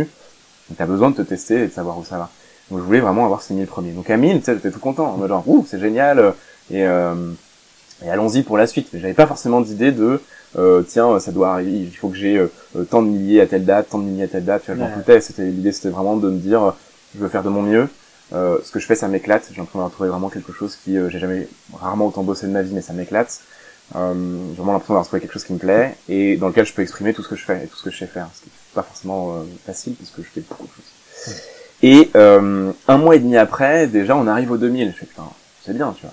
Alors c'est arrivé euh, pas mal parce que mon Twitter a beaucoup marché. Euh, j'ai fait des Ouais. threads qui ont bien tourné et du coup qui ont été, euh, qui, qui ont amené des gros coups de boost sur la chaîne, qui ont été assez chouettes. Euh, et entre 1000 et 2000, j'ai commencé pas mal à, à enfin c'est à, à plus discuter avec des gens du milieu de l'histoire, euh, enfin de l'histoire sur YouTube et tout ça. Donc ça a été chouette. Je suis rentré dans le label à 1000 abonnés. euh, Par, euh, par en fait, je suis rentré dans le label aux 1000 abonnés parce que c'est eux qui m'ont proposé. Ah ouais. Donc du coup, euh, et du coup, on a beaucoup Oh, discuté, marche un peu, ça. ouais, ouais. Bah, en fait, c'est euh, J'aimerais bien qu'il y ait ça pour les podcasts. hein. le recrutement au label se fait un peu. euh, euh, parfois, on a des demandes, parfois on a des, parfois on se dit genre cette chaîne-là, il faut absolument qu'on lui propose. Tu vois, c'est c'est très variable. Donc là, il m'avait proposé. Et euh, c'est Thomas Laurent d'ailleurs qui a, qui Thomas Laurent. Thomas Laurent, ouais, c'est- qui avait, qui a dit euh, ce serait super cool, ouais, qui a, qui a un peu poussé pour genre. Et euh, je, je le remercie d'ailleurs. euh, Mhm. Ouais, il le sait déjà, je l'ai déjà remercié, mais je le remercie. Et, et donc, euh, ouais, à ce moment-là, euh, entre 1000 et 2000, je discutais avec plein de gens euh, qui euh, spontanément venaient discuter avec moi et c'était super sympa parce que c'est vrai qu'humainement, ça fait super plaisir. Euh, je discutais un petit peu avec Hugo Bimar, qui est le créateur de la chaîne Confession d'Histoire, qui est exceptionnel aussi. Je pense que c'est un, un des, un des, une des grandes choses à aller voir sur YouTube euh, en histoire et euh, qui a été adorable et tout ça. Et c'est vrai que j'ai j'ai moins ressenti, euh, parce que quand on parle beaucoup, on te dit, tu verras, il y a une espèce de, de, de il y a des cercles comme ça. Et c'est vrai que moi j'ai- beaucoup senti ce truc, genre, bah, en fait on discute et c'est super chouette.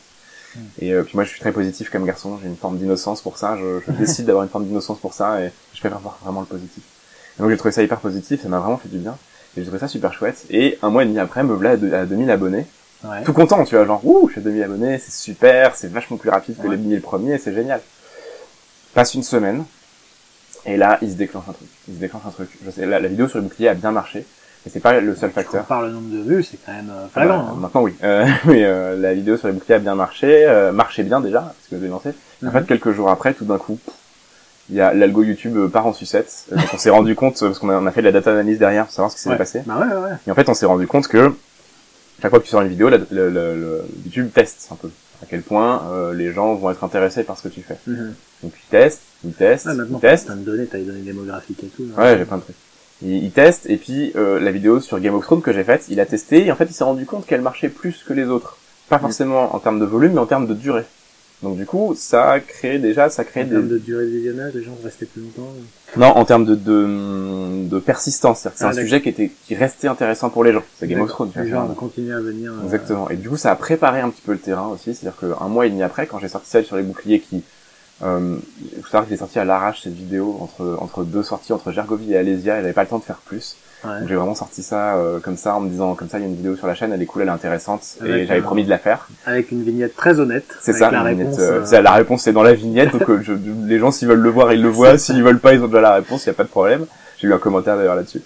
Et, euh, Oh, et du coup, euh, et du coup, voilà, euh, la, la vidéo fonctionne. euh, YouTube décide de la promouvoir un petit peu. Elle fonctionne encore plus. YouTube décide de la promouvoir encore plus. Elle fonctionne encore plus. Et c'est monté comme ça. Et au bout d'un moment, YouTube s'est dit genre, hey, mais peut-être que ces autres vidéos, elles marcheraient aussi. Il s'est mis à les, à les- en fait, les autres vidéos ont marché encore plus. Les Ah, vidéos de la réserve Donc, tu ont penses un que c'est essentiellement clic énorme.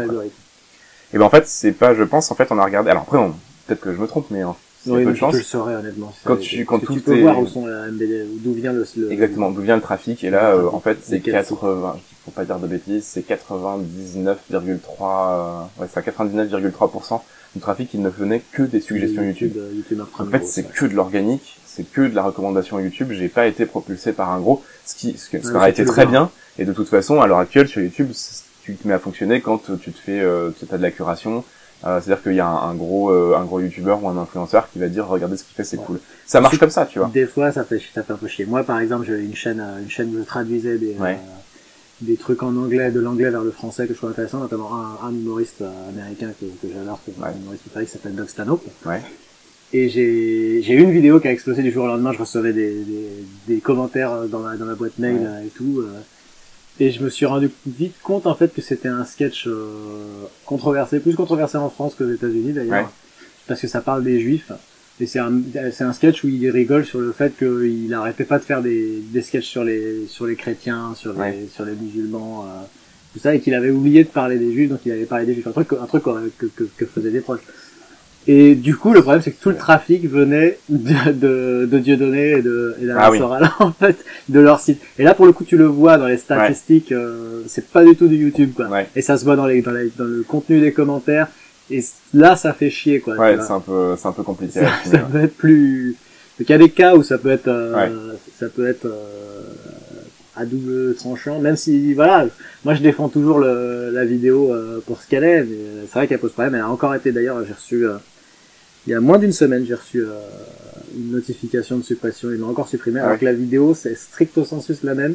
Ouais. Je l'ai- repostée en fait. Elle existe sur YouTube à 400 000 vues. Mais tu mets des sous-titres français dessus et ça, ça passe plus. Ah ouais, Putain. Ouais, bah j'ai fait appel euh, juste par par principe, Ouais, tu vois. voir. Mais honnêtement, je m'en fous, hein. Ouais.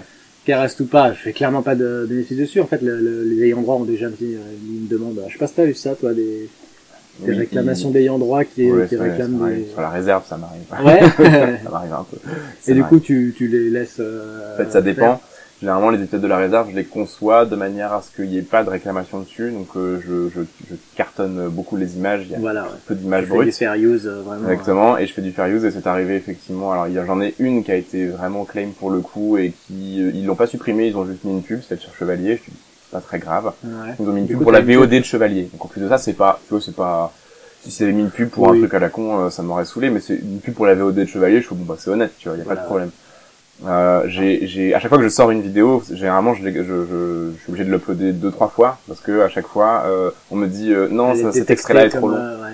Voilà, et c'est la vidéo sur Alexandre. La vidéo sur Alexandre, par contre, a été claim bien après sa sortie.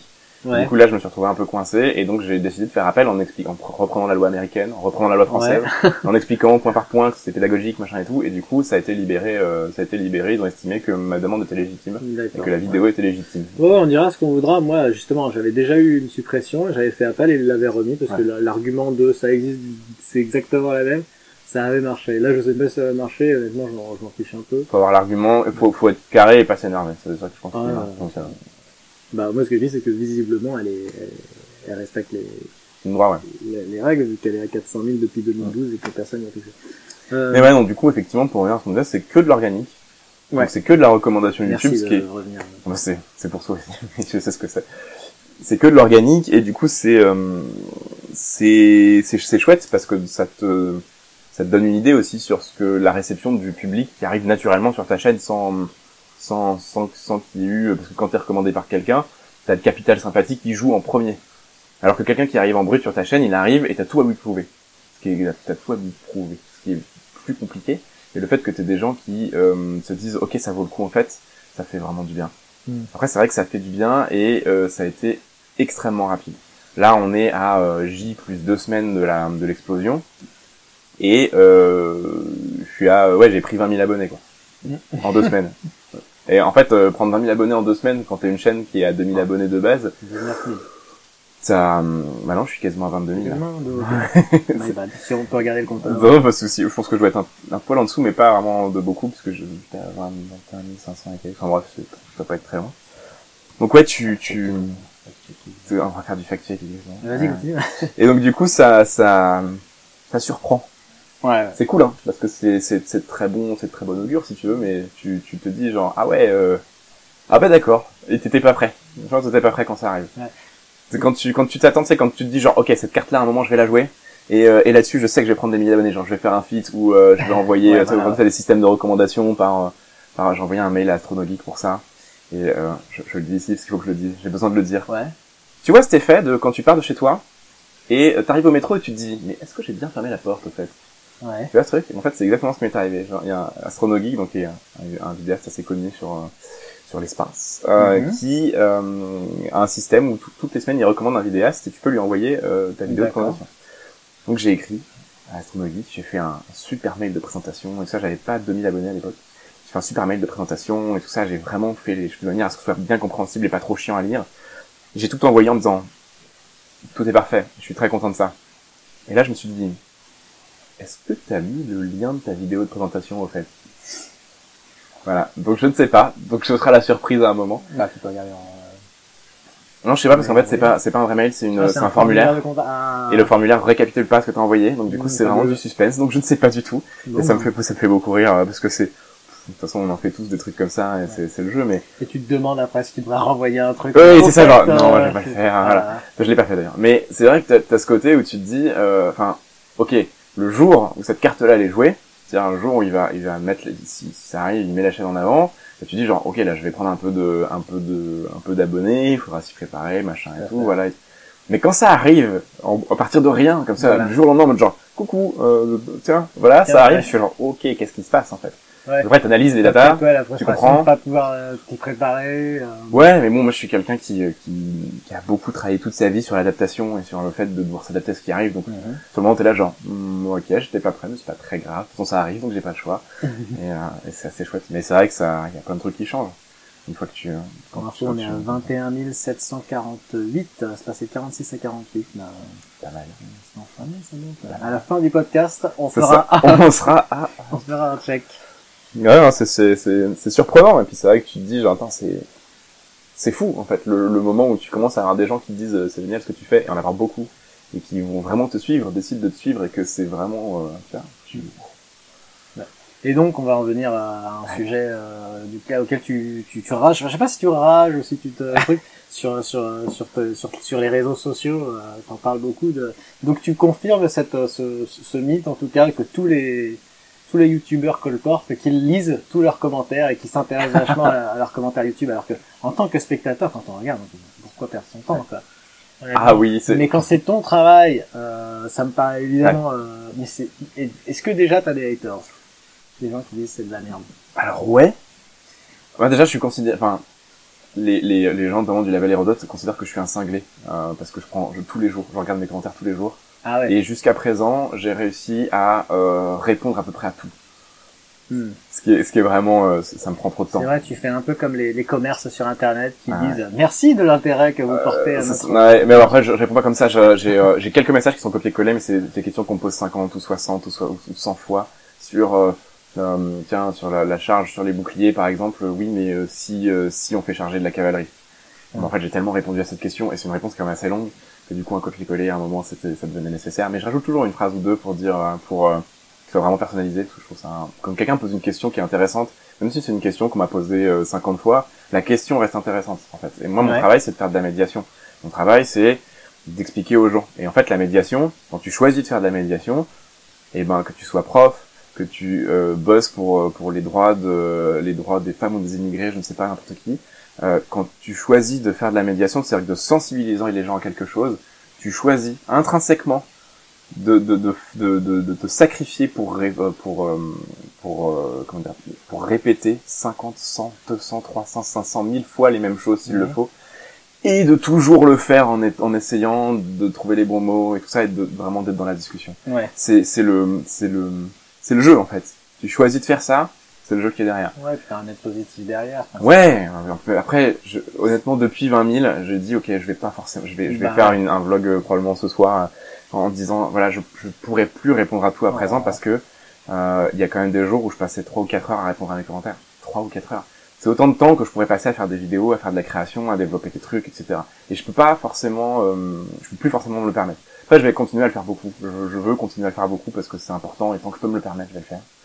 Mais, euh, mais ouais, c'est pas évident. Et Ouais. c'est, c'est, voilà. T'as songé à avoir une autre plateforme, bon c'est vraiment mon avis pour plus tard ça, mais avoir une plateforme dédiée pour la, pour la discussion, parce que les commentaires YouTube c'est quand même Ouais, euh, possible. Je pense qu'à un moment, je vais ouvrir un Discord, mais peut-être un peu plus tard. un Discord. Ouais, puisque Discord, ça marche bien. Moi j'aime bien le puis, format Reddit, euh, euh, Ouais, les aussi. podcasts, ça. euh, je regarde plutôt le subreddit euh, Ouais. que, que quoi que ce soit d'autre qu'ils aient fait eux-mêmes, parce que les commentaires YouTube c'est pas, c'est pas franchement... euh, C'est, il y a des bonnes choses. Franchement, il y a des bonnes choses. C'est, c'est compliqué parce que c'est toujours pareil. Euh, le commentaire haineux, le commentaire euh, débile et tout ça, tu vas le prendre en pleine tête. Et, euh, et en fait, tu le vis dix, enfin, tu, tu le vis comme si tu venais en recevoir 100. Alors qu'en réalité, si tu remets les choses en perspective, c'est, euh, c'est Léo Grasset de la chaîne Dirty Biology qui disait ça. Un commentaire négatif. Déjà, pour un commentaire négatif, vous en avez au moins 10 de positifs derrière. Ouais. Donc déjà, tu vois, c'est un équilibre. Et pour un commentaire négatif, c'est 10 commentaires positifs, combien est-ce que vous avez de gens qui vous ont laissé un pouce bleu déjà, tu vois? Et combien est-ce que vous avez de gens qui ont regardé la vidéo, qui ont trouvé ça cool et qui ont pas mis de pouce bleu parce que c'est pas dans leur culture ou quoi? Et au final, pour un commentaire négatif, combien t'as de gens qui ont passé un bon moment devant ta vidéo? Et en fait, tu te dis, Mm. bon, en fait, le commentaire négatif, il est tellement négligeable, surtout quand c'est un commentaire idiot. Tu te dis, c'est pas, voilà, moi j'ai des gens, des commentaires sur 300, et c'est souvent là-dessus que je, je parle souvent des commentaires de 300. Ouais. J'ai des, commentaires qui sont, qui sont juste déconnectés de la réalité. Sur 300, j'ai des commentaires déconnectés de la réalité. Il y a des gens qui sont euh, euh, qui considèrent que, euh, alors déjà, qui considèrent que je fais un jugement politique, euh, alors que, euh, Un jugement politique. ouais, en fait, le fait que je dise, ouais, les orientaux sont dépeints comme des gros méchants et les 300 comme des gros sauveurs, et qu'il y a un excès et que le Moyen-Oriental est dépeint comme étant un monstre. Mhm. Il y a des gens qui estiment que c'est un, que c'est comme un monstre et un- une menace, voilà. Ouais. et, et qu'il y a un parallèle avec le, le- notre monde moderne qui a voulu, qui a, qui a été fait. Les gens se disent ouais, c'est un jugement politique et tout ça, c'est nul, euh, gauchiste, euh, social justice warrior et tout ça. Genre, les gars, en fait, je fais pas de politique sur la chaîne. Tout ce que j'ai fait, c'est de vous dire ce que Frank Miller raconte dans ses interviews. En fait, Frank Miller lui-même est, est très très conservateur. Il est pro-armes. Il considère qu'il faudrait tuer tout le monde au Moyen-Orient et qu'on serait tranquille parce que c'est la plus grande menace que, que l'Europe n'ait jamais connue, enfin que le l'Occident n'ait jamais connue. Partant de là, euh, je m'avance pas beaucoup quand je dis ça. C'est lui qui a réalisé Sin City, ouais, je crois. Enfin, c'est, euh, je crois que je- j'ai un doute là-dessus, sur un doute, euh, je sais pas. Mais il a pas réalisé, je pense. tout. Mais euh, Je peux juste faire une pause et checker mon microphone, voir si c'est bien celui-là qui marche. Ouais. Bien, ça, c'est- d'accord. Je me demandais si mon micro enregistrait ma voix depuis le début. la peur, tu sais. Ouais. Non. Mais, On va euh, en parler mais, un peu du, du processus créatif Ouais. aussi, parce que mais, mais ouais, tu vois, du coup, euh, en fait, je fais pas du tout de politique, mais il y a des gens, en fait, sur 300 particulièrement, t'as l'impression que euh, le fait que je critique 300, mais en mode outil pédagogique et tout ça, juste pour expliquer comment c'était à l'époque, t'as l'impression que j'ai craché sur leur mère, vraiment. t'as des gens qui sont montés au créneau parce que pour eux, 300 représente la lumière de l'humanité. Ah ouais. Et j'ai envie de leur dire, genre, généralement, dans ce genre de cas, soit les, les gens sont vraiment agressifs, et euh, soit je réponds pas, soit je troll. En vrai, le fait de troller, ça détend.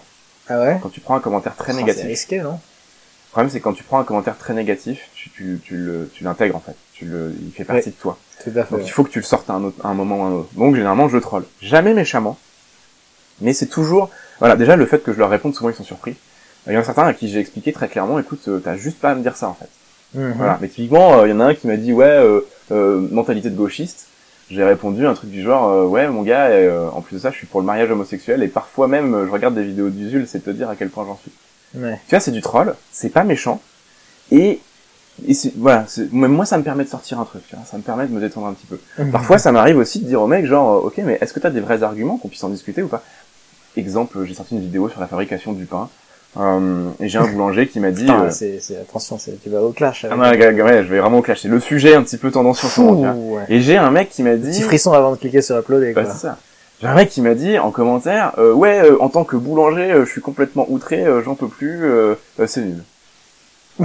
bah, typiquement, j'ai répondu, ok, est-ce que t'as des vrais arguments, des vrais arguments Est-ce qu'on en discute Ou est-ce que c'est juste gratuit et complètement idiot, si tu veux Mm. Et le mec a répondu, du coup, a répondu vraiment euh, longuement. Alors évidemment, euh, après la réponse vaut ce qu'elle vaut, et c'est pas le, propos est pas de le juger ici, mais c'est de dire, parfois c'est de dire au mec, ok les gars, enfin, vous faites des commentaires, faites des commentaires intéressants. Vous êtes pas d'accord, exprimez-le, exprimez-le proprement. Essayez pas d'être insultant, essayez pas d'être condescendant, ça sert à rien, parce qu'à ce jeu-là, soit je vous réponds pas parce que je m'en fous, soit je vais vous répondre un troll, et ça va vous énerver, et au final, ça n'amènera ça n'amènera à rien. Mm. Et jusqu'à présent, je suis assez content parce que souvent, des gens qui, ça m'est arrivé, ça fait du bien, des gens qui disent euh, genre ouais excuse-moi, je pensais pas que tu allais répondre et tout, et qui reformulent leurs questions. Ouais. Et là on peut en discuter, et là c'est intéressant. Et j'ai pas de, et si tu veux, je suis pas, euh, en plus ça je suis pas rancunier, dans le sens où euh, voilà, et ben c'est pas grave, on en discute et euh, et c'est pas du tout un souci. Mais euh, c'est c'est un moyen aussi de remettre un peu les choses à leur place. Il y a un- une vraie personne derrière qui lit ses commentaires, et c'est un des trucs quand tu écoutes les vidéastes, ils te disent c'est- vraiment dur. Il y a des moments où c'est vraiment dur. Et je, et je loue tous les jours, ça fait deux semaines, hein, tous les jours, depuis deux semaines, parce que du coup ça fait deux semaines où vraiment ça a pris de l'ampleur. Ouais. Tous les jours, je me lève et je re- quand je regarde les commentaires, je remercie euh, les dieux de pas être une femme, si tu veux. Parce que je me tape pas tous les commentaires Ouais. de gros lourds déplacés. Ouais. C'est euh, et, Il et, et pour, euh, enfin j'en ai discuté Il avec y a des, une euh, facilité à faire ce genre de truc, à Ah trouver ouais, sur, sur Et- YouTube qui est... Et j'en ai discuté avec certaines vidéastes, Frappant. Euh, donc des, des, des femmes qui font des trucs, des contenus super chouettes sur YouTube.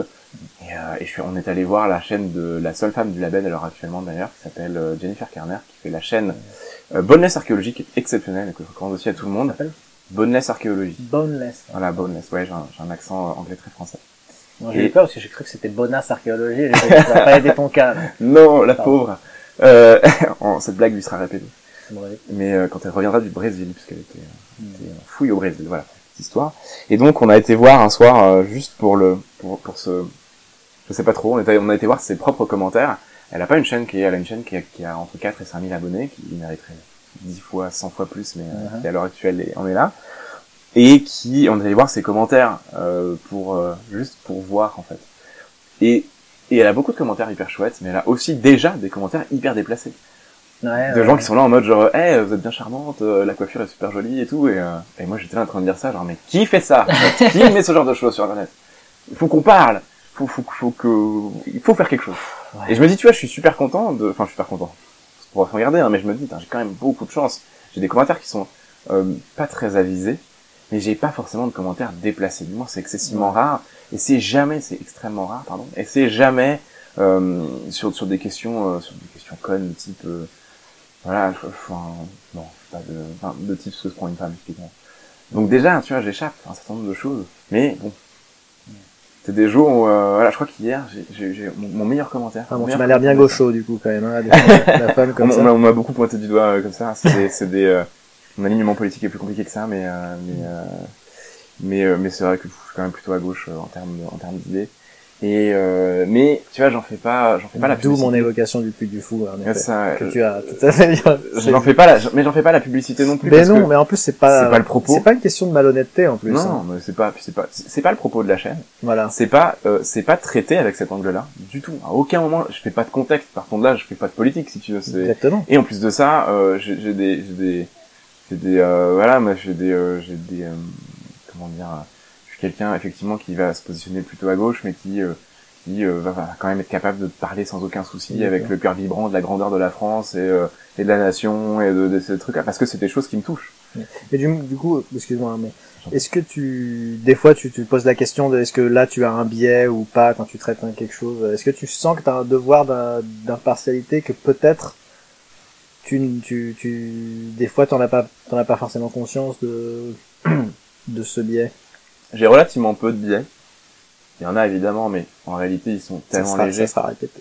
Par exemple, non mais, par exemple, tu vois, la vidéo sur 300, à un moment, je dis très clairement que la façon d'aborder d'un côté le surhomme et de l'autre côté euh, les sous-hommes qu'il faut euh, qu'il faut tuer jusqu'au dernier en- avec une considération très très faible, que ça rappelle les heures les plus sombres de notre histoire. Mhm. Tout de suite, euh, Évidemment, c'est, évidemment, c'est un, si tu veux, c'est, c'est un, c'est une affirmation, mais il faut pas oublier quelque chose, c'est-à-dire que un, j'ai pas donné de période très précise, évidemment, je pense à des périodes très précises, Mhm. mais pour le coup, il y en a plusieurs dans l'histoire et euh, géographiquement qui, ré- qui pourraient répondre à ça, qui pourraient répondre à ces caractéristiques-là. Donc c'est un peu, euh, voilà. Et après, il y a des questions, des questions factuelles. À partir du moment où tu regardes, on va faire un joli point Godin, où tu regardes euh, la, la, Vas-y, travaille-le. c'est ça. Où tu regardes la, la, la, l'image euh, de la Seconde Guerre mondiale, l'image de l'Allemagne nazie de la Seconde Guerre mondiale, il y a des parallèles qui sont quand même extrêmement proches et qui du coup sont, c'est bon de les souligner. Il faut Ouais, être capable de dire, ok, c'est marrant, ça ressemble un peu à ça quand même. Lieberman, euh, C'est ça, voilà, l'Urbermensch et tout. Vous en faites ce que vous voulez, mais ça ressemble, tu vois. Donc ça, ça pose question. Ça pose question. Mais comme l'Ubermensch, et c'est c'est ce que d'ailleurs ce que j'évoque dans la vidéo, dans les, les deux vidéos que j'ai faites sur 300, mais comme l'Ubermensch est lui-même inspiré des euh, de la de la mise en avant du corps nu sportif et héroïque de l'Antiquité, mhm. eh ben du coup, tu vois, il y a un glissement historique qui se fait. C'est trop facile de dire, ok, point Godwin, c'est le nazisme, tu vois, genre, non, oh, doucement. Il y a des références qui sont, en fait, voilà, mais le nazisme lui-même est une référence à autre chose, ainsi Oui, de suite. Il faut réussir à faire la part des choses, c'est un peu le, le travail de l'histoire, et euh, c'est d'arriver à faire la part de ces choses-là. Mais bon, après, il y a toujours la surinterprétation qui joue. Euh, je dis ça dans 1% de la vidéo, même pas.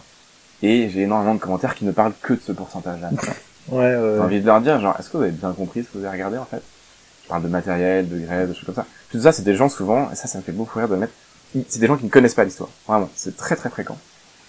Et du coup, quand tu leur dis, est-ce que vous êtes au courant que, quelques années après, euh, Sparte s'est allié aux Perses contre Athènes? Oui, en répondant à quoi, du coup, euh, ça Parce que, là, parce que là, quand des gens nous disent, genre, oui, euh, les Spartiates euh, sont des exemples, euh, j'ai eu un commentaire typiquement, euh, oui, pour nous autres euh, conservateurs euh, euh, aujourd'hui, euh, les Spartiates sont un exemple de la, hum, comment dire, de la résistance face à, euh, face à la, je sais plus trop comment c'était formulé, mais face à, à l'invasion euh, moyen-orientale, euh, que c'était un exemple pour nous tous et que c'était la lumière machin. Et tiens, descendez les gars. Là tu leur dis, alors juste pour, hein, en telle année, euh, les Spartiates du coup ont décidé de s'allier aux Perses contre les Athéniens qui à leur goût devenaient trop puissants. Est-ce que tu as une explication en termes de symbolisme? Ça peut être intéressant. Déjà c'est des trucs, c'est C'est le point Charles Martel, ça. c'est ça le, le point Charles. Je vais le noter ce truc.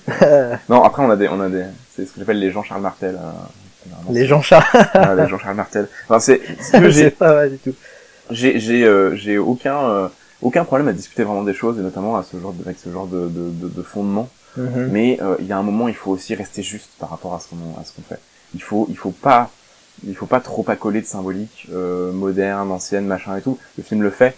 Il faut pas le surinterpréter par dessus. Il faut pas se dire que c'est ouais. L'histoire, c'est un truc qui est compliqué, c'est un truc qui nous parle à tous, c'est un truc qui nous appartient à tous. C'est le propre de l'histoire, c'est le propre de la culture. Mais euh, la surinterprétation pour servir des idéaux, c'est de la propagande. C'est intéressant aussi à étudier, mais c'est du coup pas la même chose. C'est pour ça que j'essaye. hein, déjà, je fais peu de contacts. Déjà, du coup, j'ai pas beaucoup de, je tends pas beaucoup le dos à ce genre de choses. Euh, sur 300, c'est évident parce qu'à un moment, faut rappeler les choses. Et voilà. Mais je tends peu le dos à ce genre de choses. Mais par exemple, on m'a reproché aussi quand je dis Alexandre le Grand a euh, conquis la moitié du monde connu et la moitié du monde inconnu. On m'a reproché de faire de l'européocentrisme. Oui. Ce quoi j'ai envie de, j'ai répondu d'ailleurs, genre non en fait, je parle du point de vue des Macédoniens et du point de vue des Grecs. Mhm. Du point de vue des Macédoniens et des Grecs, il a conquis la moitié du monde connu et inconnu. Si j'avais parlé des Indiens, j'aurais raconté qu'il avait conquis une partie du monde connu en venant d'un monde inconnu. J'aurais inversé le truc parce Ouais. que c'est c'est une question de point de vue. Et du coup, faut pas euh, surinterpréter et vouloir. Voilà, j'ai fait un fil sur Twitter hier qui marche très très bien, dont je te parlais tout à l'heure, où j'ai dit voilà, euh, je poste mon tableau préféré, euh, Voilà. mettez les vôtres à la suite. Le film marche super bien. Et mon tableau préféré à moi, il se trouve que c'est euh, le cardinal de Richelieu au siège de La Rochelle, Ouais. qui a été peint par que Henri découvert euh, grâce à toi. J'aime énormément. Il est très beau. Et ouais. Et euh, Il est badass. c'est ça, ouais, non, mais il y a une, une puissance de ce tableau qui est, je trouve fantastique. Je recommande. Et il y a des mecs lien, qui m'ont répondu quand même, euh, oui, euh, votre Richelieu a, euh, a brûlé plus de 500 châteaux, 5000 châteaux, euh, c'est le, c'est le cauchemar des, des Huguenots et tout. Je fais, alors, mais détendez-vous. Là, on parle d'art, on parle pas de politique. Essayez pas de rajouter des choses comme ça. Chaque tableau a une vertu politique, chaque tableau dénonce quelque chose ou est de la propagande pour autre chose. Détendez-vous. Là, on parle juste d'art pur. On parle d'émotion, on parle de sentiments. On va pas parler de, on va pas parler de Oui, politique. clairement. ouais. Et, et en fait, j'ai énormément de trucs qui vont dans ce sens-là. Je suis en Napoléon dans- qui traverse les Alpes. Enfin, c'est. Oui, le tableau est incroyable, mais euh, Voilà. aimer le premier empire, tu vois, si ça tu vas ça par veut pas dire que tu l'approuves pour autant non, Non. plus. Hein. T'es pas, et t'es pas obligé, plus tu peux apprécier l'épopée napoléonienne sans pour autant approuver tout ce que Napoléon a fait. Toujours pareil, tu vois, il faut de la mesure. Entre un extrême et un autre, il y a un entre-deux qui est pas inintéressant, et qui est souvent assez cohérent, assez juste. Et c'est pour ça que régulièrement, ça me fait marrer de parler de mes commentaires, parce que euh, faut les sortir, en fait. Faut les sortir, plus tu les gardes pour toi, et plus ça te, plus tu les remâches, et c'est difficile. Mm. C'est très difficile. Et donc, du coup, de temps en temps, c'est bien. Et puis t'as t'as t'as plein de profils en commentaire qui sont, voilà. mais majoritairement c'est des gens qui sont positifs ou qui posent des vraies questions qui sont intéressants. Et de temps en temps t'en as qui t'affirment des trucs comme ça, de but en blanc, et avec des, des affirmations qui sont complètement erronées, et c'est c'est pas trop quoi répondre. Où ils te disent, oh, tu racontes n'importe quoi et tout, euh, en fait les épées faisaient 10 kilos, les armures faisaient 100 kilos, et on le sait très bien et ça. Et tu te Mais demandes, ouais, va dans un musée en fait. Oui, c'est ça, je suis genre, Hmm, qu'est-ce que je peux bien répondre à ça? Je veux dire, va dans un musée, des armes, on en a des milliers, Mais- des dizaines de milliers, Je on a trouve, pour, pour répondre à ça, pour ce sujet, je trouve qu'en France, dans les musées, ils sont pas mal exposés dans des vitrines. Et un truc que j'avais bien aimé quand j'avais visité euh, musées en Angleterre. Ouais. Déjà, ils sont tous gratuits. Partout en Angleterre, Ouais. c'est la gratuité dans les musées, c'est un truc. Ils doivent avoir un budget euh, alloué à ça euh, qui est vraiment vraiment bien. Et c'est très très euh, quasiment tous les musées que j'ai visités d'histoire étaient très adaptés aux enfants Mhm. et il te proposait beaucoup de, de, de, de répliques en Ouais. fait de ce que tu pouvais voir dans les, dans les vitrines pour pouvoir les manipuler pour que tu puisses juger notamment du poids des, des choses et tout et je trouve que ça je je- j'ai pas trop vu la même chose pour l'instant Euh, ensuite je passe pas ma vie dans les musées euh, médiévaux En fait, à l'heure actuelle, t'as as déjà plusieurs types de choses. La première, c'est que euh, sur la question de la gratuité des musées, je vais essayer de tenir un peu mon rôle de gauchiste. Euh, dans la gratuité, bon, la gratuité, la gratuité pour les musées, euh, c'est quelque chose qui se décide à, une à un échelon politique. À l'heure actuelle, le problème des musées, c'est que soit ils sont soutenus par leur politique et ils peuvent faire un peu ce qu'ils veulent et c'est très bien. Et souvent, c'est ceux qui peuvent justement se permettre d'avoir des, euh, des subventions plus importantes et donc du coup de, de réduire les coûts d'entrée, des choses comme ça. Mais la plupart des musées aujourd'hui, on leur a bien fait comprendre que il fallait qu'ils soient compétitifs. Il fallait qu'ils soient dans le, dans le truc, il fallait qu'ils fassent rentrer de la maille, il fallait qu'ils fassent rentrer de la thune, et euh, s'ils le font pas et qu'ils bénéficient des, des, de l'État, eh ben, l'État est en droit de leur imposer des visions politiques qui ne correspondent pas toujours à, euh, aux besoins de la médiation. Ouais, c'est-à-dire que, prenons dans le coin du Puy du Fou, je vais pas citer des noms parce qu'on va pas voilà, Dans la pas Vendée, pour ne pas la citer. pour ne pas la Vendée. Euh, pour pas la citer, enfin, dans, dans, dans tout ce quand t'as- dans l'Aquitaine et tout ça, tu as certains présidents de région qui sont connus pour être euh, très à droite, euh, très euh, très euh, pro pro église ou des choses comme ça, Ouais. qui vont du coup, si ils décident de donner des subsides euh, des subsides publics à une institution, vont imposer une certaine vision de ce que l'institution va Mmh, donner comme vision de l'histoire. Ce qui est gênant. bien Parce que dans l'absolu, il faudrait que, il y a toujours une vision. Mais il faudrait que ce soit quand même une vision qui soit assez juste et qui soit un peu détachée de la politique et de la religion. Ouais. C'est important. Du coup, t'as de plus en plus de musées qui se sont dit oui, enfin bon, si on veut continuer à faire notre travail correctement, il serait bien de euh, d'arriver à, euh, euh, à vivre indépendamment de la majorité des subventions. Ils en ont, ils en ont quasiment tous, hein, c'est important. Donc du coup, de plus en plus, ils sont obligés de gérer un petit peu leur tarif d'entrée, de faire des événements spécifiques, de faire des partenariats, de, développer leur boutique et tout ça. Il y a des choses très bien qui se font. Donc ça, c'est un premier truc sur la gratuité des musées. C'est vraiment, ça ne peut être qu'une vertu, qu'une vision politique. Si derrière la vision, c'est de se servir des musées pour faire passer un truc, on va retourner au 19e, au roman national, et du coup, on va apprendre Ouais. n'importe quoi sur l'histoire. Donc, fatalement, à l'heure actuelle, les, euh, les, les, les, la politique française ne va pas dans un sens positif par rapport à ça. Donc, Ouais. les musées sont obligés de, euh, de se battre tout seuls. D'être, euh, ouais, d'être dans une Voilà, indépendance économique. Ça, ça euh, c'est un premier truc. Euh, moi, à titre personnel, évidemment, je suis très très favorable à ce qu'il y ait une, une ouverture de la culture pour tous, parce que. Je considère que ça nous appartient à tous. C'est notre, c'est la seule chose qu'on a tous en commun. Ça éviterait d'avoir invité n'importe quel euh, quidam chez toi pour qu'il puisse te peser une arme, quoi. Oui, aussi, ouais, c'est compliqué chez moi. Mais euh, donc déjà, ça c'est un premier truc. Le deuxième truc, c'est que euh, je ne sais plus, c'était quoi le deuxième truc? Euh, bah, c'était le poids des armes, je crois, ou non? Parler vrai du poids des armes? Non, euh, attends. Enfin, le poids, euh... Ah oui, de, ouais, effectivement, de, de à quel point on peut tester. Ouais, voilà. On a, on a, on a une, une culture à deux vitesses en France aussi, enfin une, une, une culture muséale à deux vitesses en France. On a d'un côté les musées parisiens et de l'autre côté les musées euh, de province. Les musées parisiens n'ont pas énormément d'efforts à faire pour rester compétitifs. On revient là-dessus. Parce qu'ils ont souvent des collections qui sont exceptionnelles. Ils ont souvent déjà, ils sont souvent déjà bien appuyés, ils sont bien solides. À part les petits musées et tout ça, mais souvent même les petits musées peuvent être très solides. Et du coup, ils vont rester beaucoup dans le classique. Alors je parle de musées euh, d'art et d'histoire, enfin d'art, d'art, euh, d'art euh, historique et d'histoire. C'est-à-dire qu'un musée comme Pompidou, par exemple, par, par essence même, est novateur. Mm. C'est un musée d'art contemporain. Mais les musées d'art et d'histoire sont obligés, enfin sont, sont, sont, ont déjà une bonne assise en, en- à Paris et en, en proche banlieue. Donc du coup, ils n'ont pas forcément beaucoup besoin de se remettre en cause euh, ou peu en tout cas, ils le font, mais c'est très à la marche, des tests qui se font, ou alors il faut vraiment qu'ils soient très très en retard. C'était le cas par exemple des Invalides, le musée national des Invalides, qui est le, le musée de l'armée, c'est un musée que c'est le musée que j'ai le plus visité Ah de ma vie, que j'aime énormément. je- sais pas Une grosse collection d'armes et d'armures C'est dans les Invalides Ouais, dans les Invalides. Là où il y a le tombeau. Euh... En de Napoléon, effectivement. ah. Et euh, c'est un musée qui est exceptionnel et qui était Tu me le recommandes du coup. Ouais, clairement.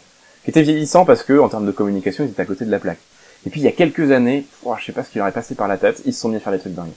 Ils se sont mis à faire des expositions un peu plus originales, ils se sont mis à faire appel à des gens qui faisaient de l'histoire vivante, ils se sont mis en communication à prendre des vrais risques et à faire des trucs complètement fous. Et aujourd'hui, maintenant, ils sont, ils ont bien rattrapé leur retard et ils sont très bien.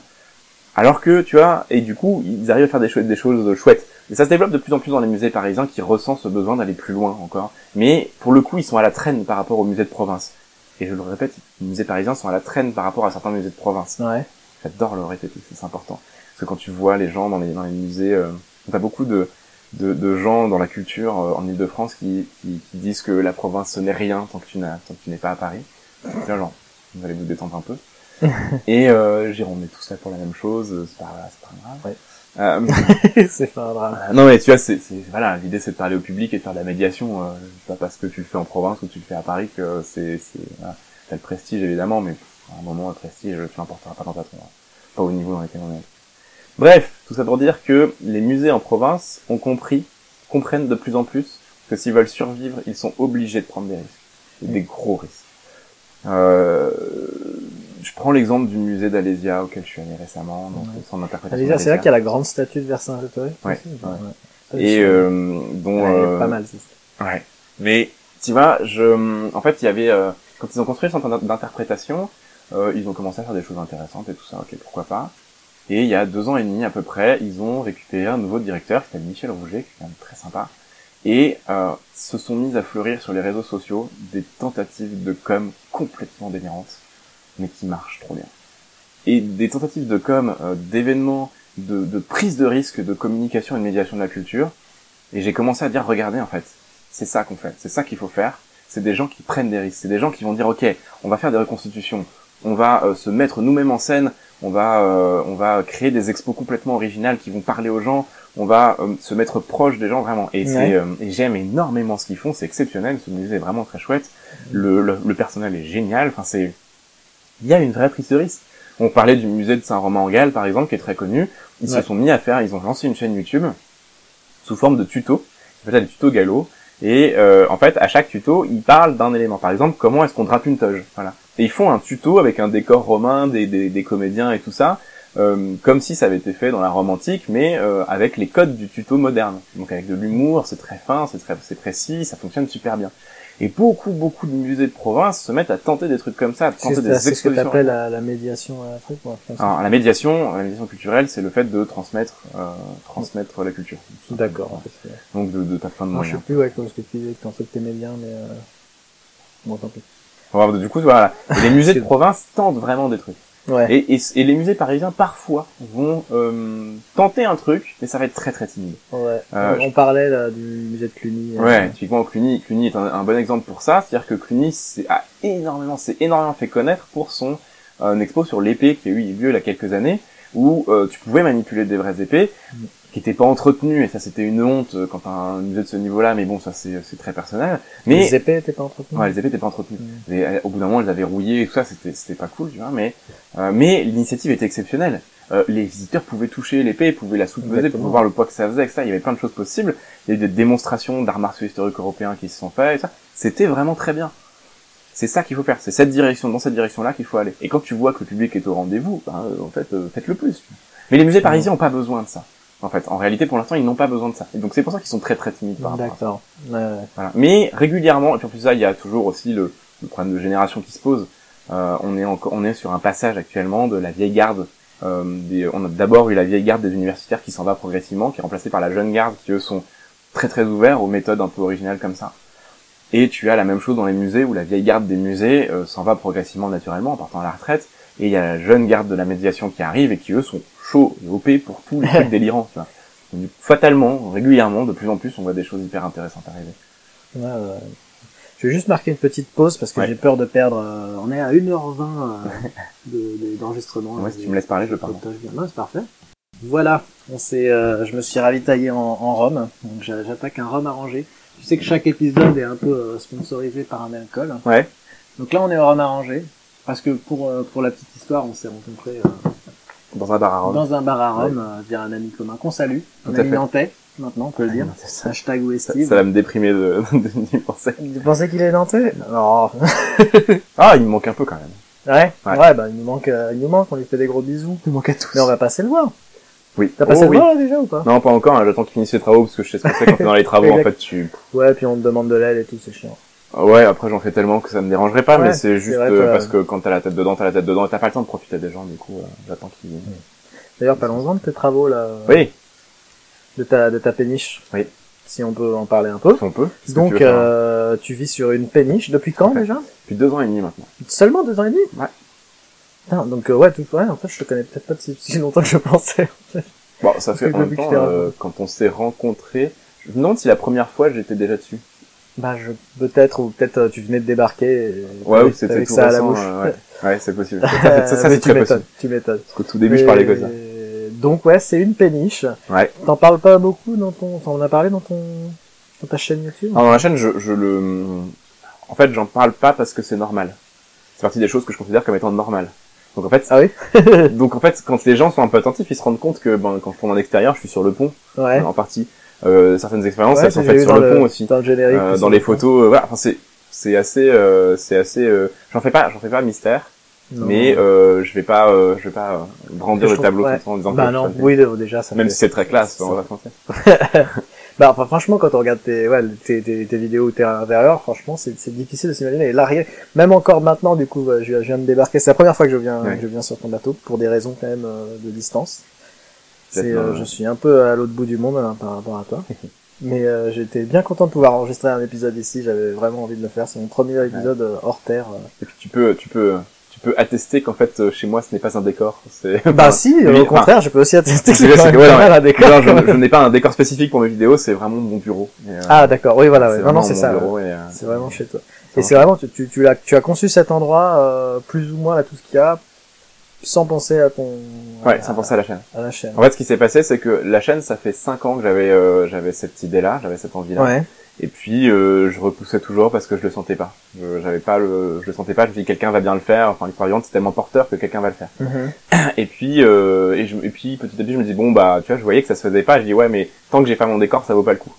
Et à la base, en fait, c'était, c'était parce que je voulais que ce soit euh, maîtrisé un maximum dès le début, parce que c'est important pour moi.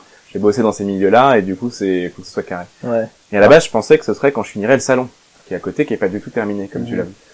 Et euh, donc mon bureau, je l'ai fait l'été dernier, et euh, je me suis assis à mon ordinateur une fois qu'il était terminé. Et là, je me suis retourné vers euh, ce qu'on voit à Vers là où l'écran, je vers suis, là où tu euh, es toi. je suis à ta place, euh, C'est ça. Et là, je me suis je dit, suis à la place du maître. bon sang, j'ai pas fait exprès, mais j'ai fabriqué mon décor, j'ai fabriqué le décor de ma chaîne. Et c'est là où dans ma tête, je me suis dit, j'ai plus On dirait presque un mensonge. Ouais, alors, on dirait, tu sais, le- c'est l'histoire que tu racontes après. c'est l'histoire que tu racontes après, tu sais, mais, mais alors qu'en réalité, c'est, c'est vraiment ce qui s'est passé. Mm. J'étais super content d'avoir terminé, j'avais bossé deux semaines comme un malade, euh, à ne faire Ah que non. ça, parce que j'avais besoin de me changer les idées à ce moment-là. Ouais. Et, euh, et du coup, je me suis, euh, je me suis vraiment, je me suis assis, je me suis retourné et j'ai fait, ah bah, ah bah d'accord. Et j'avais Ah plus d'excuses pour ne pas faire la chaîne. Ça fait partie des choses qu'on qu'on- qu'on- qui ont contribué à la naissance de la chaîne Sarah Triquet, ouais, c'est ce, c'est ce décor. Mais c'est vrai que ouais, du coup, pour aussi pour, pour, pour faire un parallèle, euh, ton intérieur euh, correspond pas mal à, à toi de tel qu'on te connaît euh, dans la vraie vie. C'est que t'es toujours habillé d'une façon, euh, pour les gens qui ne savent pas, quand vous le voyez dans ses habillés comme ça, il est plus, peut-être pas aussi extra, de manière aussi extravagante, mais il est toujours Pas tous les jours, ouais. euh, vêtu d'une façon assez euh, assez distinguée. Euh, je saurais pas comment dire, endimanché. Sauf, sauf, sauf, euh, sauf l'été où je suis en polo. Ouais, bah comme là, mais je sais pas si tu sortirais comme ça. Tu sortirais là Ouais, je suis sorti. Il y a, j'étais en pantalon hier quand je suis sorti, mais euh, mais je suis sorti comme ça. Ouais. Ouais, parce que je t'avais invité à mon anniversaire et alors euh, t'étais venu en, on a l'impression que t'allais envahir la Pologne. ou, euh, Ah ouais, j'en souviens pas du tout. T'avais l'épée au, enfin je voulais pas dire que t'étais fringué, en- que t'étais fringué en SS. Le- la Pologne c'était avec un pas petit brassard nazi comme ça en, et tout. euh, euh, l'Autriche, voilà plutôt. Euh, euh, t'avais limite ouais, l'épée. J'ai un, j'ai un, j'ai un goût certain pour le, pour le Bah costume. oui, pour le costume, je pense. ouais. Le costume euh, alors, effectivement historique d'un côté, mais surtout le costume euh, contemporain, euh, la tradition de l'élégance classique. Mm. Et euh, voilà, après bon, je vais pas gagner tous les jours comme ça non plus, parce qu'il y a des jours où t'as juste pas envie. Il y a des jours où t'as Ah juste ouais. envie de mettre un jean, un t-shirt et des converses, On est c'est très bien comme ça aussi. Mais c'est vrai que souvent j'aime bien. Moi, je sors en tongs en ce moment. bien. Putain, je déteste les tongs. Ah ouais? Le petit claque euh, quand tu marches, t'aimes pas le petit Ah, claque sur le talon La sensation, le, la forme, tout, tout, tout me, tout me déplaît dans ce, dans ce truc. Et ben voilà, ça fera. mais, euh, C'est vrai que moi, je suis un grand, Un grand fan de tongs. bah surtout un grand. De, je suis de la pensée de Mark Zuckerberg euh, du fait que sur beaucoup de sujets non, hein, mais sur le sujet de l'habillement, du fait que tu réfléchis pas à comment tu t'habilles, tu portes la même chose, ça me prend la tête de réfléchir. Mais c'est je suis comme ça dans tout ce qui est euh, organisation, design, esthétique, comme je te Ouais. parlais. Avoir, arriver à me faire un intérieur comme ça, j'adorerais, mais j- j'arriverai Mhm. jamais à, à ça, ça, ça me demande beaucoup d'énergie mentale de, de faire des choix esthétiques. Ouais, mais après, c'est comme tout, en fait. C'est une question de, une question de gymnastique intellectuelle. Mhm. Dans le sens où aujourd'hui, toi, t'as pas à réfléchir. Quand tu veux sortir, tu mets un jean, un- une chemise, et puis euh, la première paire de chaussures qui te vient. Moi, quand je veux sortir, je me dis, tiens, je vais mettre ça, ça va bien aller avec ça, avec ça, avec ça. Et en fait, je, je réfléchis peu. Ouais. Et plus tu, enfin, quand tu connais ta garde-robe, tu réfléchis plus vraiment. Tu, tu, tu y vas à l'inspiration. Alors parfois tu t'amuses un petit peu en- quand tu veux tester des choses et du coup tu vas passer un peu plus de temps. Mais en réalité, moi, si je veux sortir en me disant genre vas-y, euh, voilà, mais en fait je sais déjà ce que je vais mettre. Je ouais. mettre tel pantalon, euh, telle chemise ira bien Donc, avec. tu sens pas euh, comme voilà, si- que, que c'est beaucoup de. non, c'est quelque chose qui se fait hyper naturellement. De la même façon que la déco, euh, je pense que un, un de mes métiers euh, vraiment euh, qui m'a le plus suivi tout au long de ma vie, c'est la direction artistique. Et ben tu sais naturellement ce qui va marcher ou pas, ce qui à l'œil fonctionne ou pas. Tu sais ce Mm. qui ce qui colle. Et euh, ça m'a beaucoup servi quand j'ai fait des expositions et ça me sert encore aujourd'hui. Euh, donc tu, tout ce matos là que tu récupères, parce que du coup pour décrire un peu le contexte, bon ceux qui ont vu la chaîne ils savent que c'est le c'est le cadre C'est le de bureau d'histoire appliquée d'histoire appliquée. Donc Ouais. c'est pas la réserve, la réserve tu le fais euh, debout euh, pendant dans ma réserve. dans ta réserve. Ouais. Et t'es tout seul pour les faire ces trucs là. Ouais, tu, tout seul. Tu parles tout seul dans ta caméra, t'as ce gros flash lumineux dans la tronche. Ouais, hein. complètement. Je peux l'allumer si tu veux souffrir. Non, ça ira justement. Le Ah, bénéfice du podcast, oh ça va. C'est moins méchant que ce que je pensais. Ouais. C'est un, un faux projecteur. L'avantage ici, la pièce est pas bien grande, j'ai pas beaucoup de recul, donc j'ai pas besoin d'avoir des énormes projecteurs de l'enfer qui chauffent. Mm. Je fais ça à la LED et c'est très bien, avec des softbox. Merci, au revoir. Et donc on a du, du mobilier ancien, euh, très élégant. On a vraiment l'impression d'être dans la, la cabine du, du capitaine Nemo ou un truc comme ça. Ça tombe bien, c'est exactement le but. Je crois que c'est peut-être parce que tu l'as induit euh, dans, ma, possible. dans ma tête euh, avant qu'on commence, ou même pendant qu'on faisait. L'idée, c'est que chaque pièce chez moi est une, est une ambiance, en fait. Quand tu rentres dans la pièce, Mhm. elle t'évoque tout de suite quelque chose. C'est le vieux système des parcs, en fait, des parcs à fabrique. Euh, ils sont des parcs où, en fait, euh, régulièrement, tu vas avoir un élément architecturel, souvent, architectural, souvent, qui va te, te, te- t'évoquer quelque chose, qui va, qui va te faire voyager, qui va te mettre tout de suite dans une ambiance. Donc, tu vas te balader dans un parc euh, arboré, voilà, c'est magnifique, il y a des arbres partout et tout ça, et tout d'un coup, pouf, un théâtre rodin.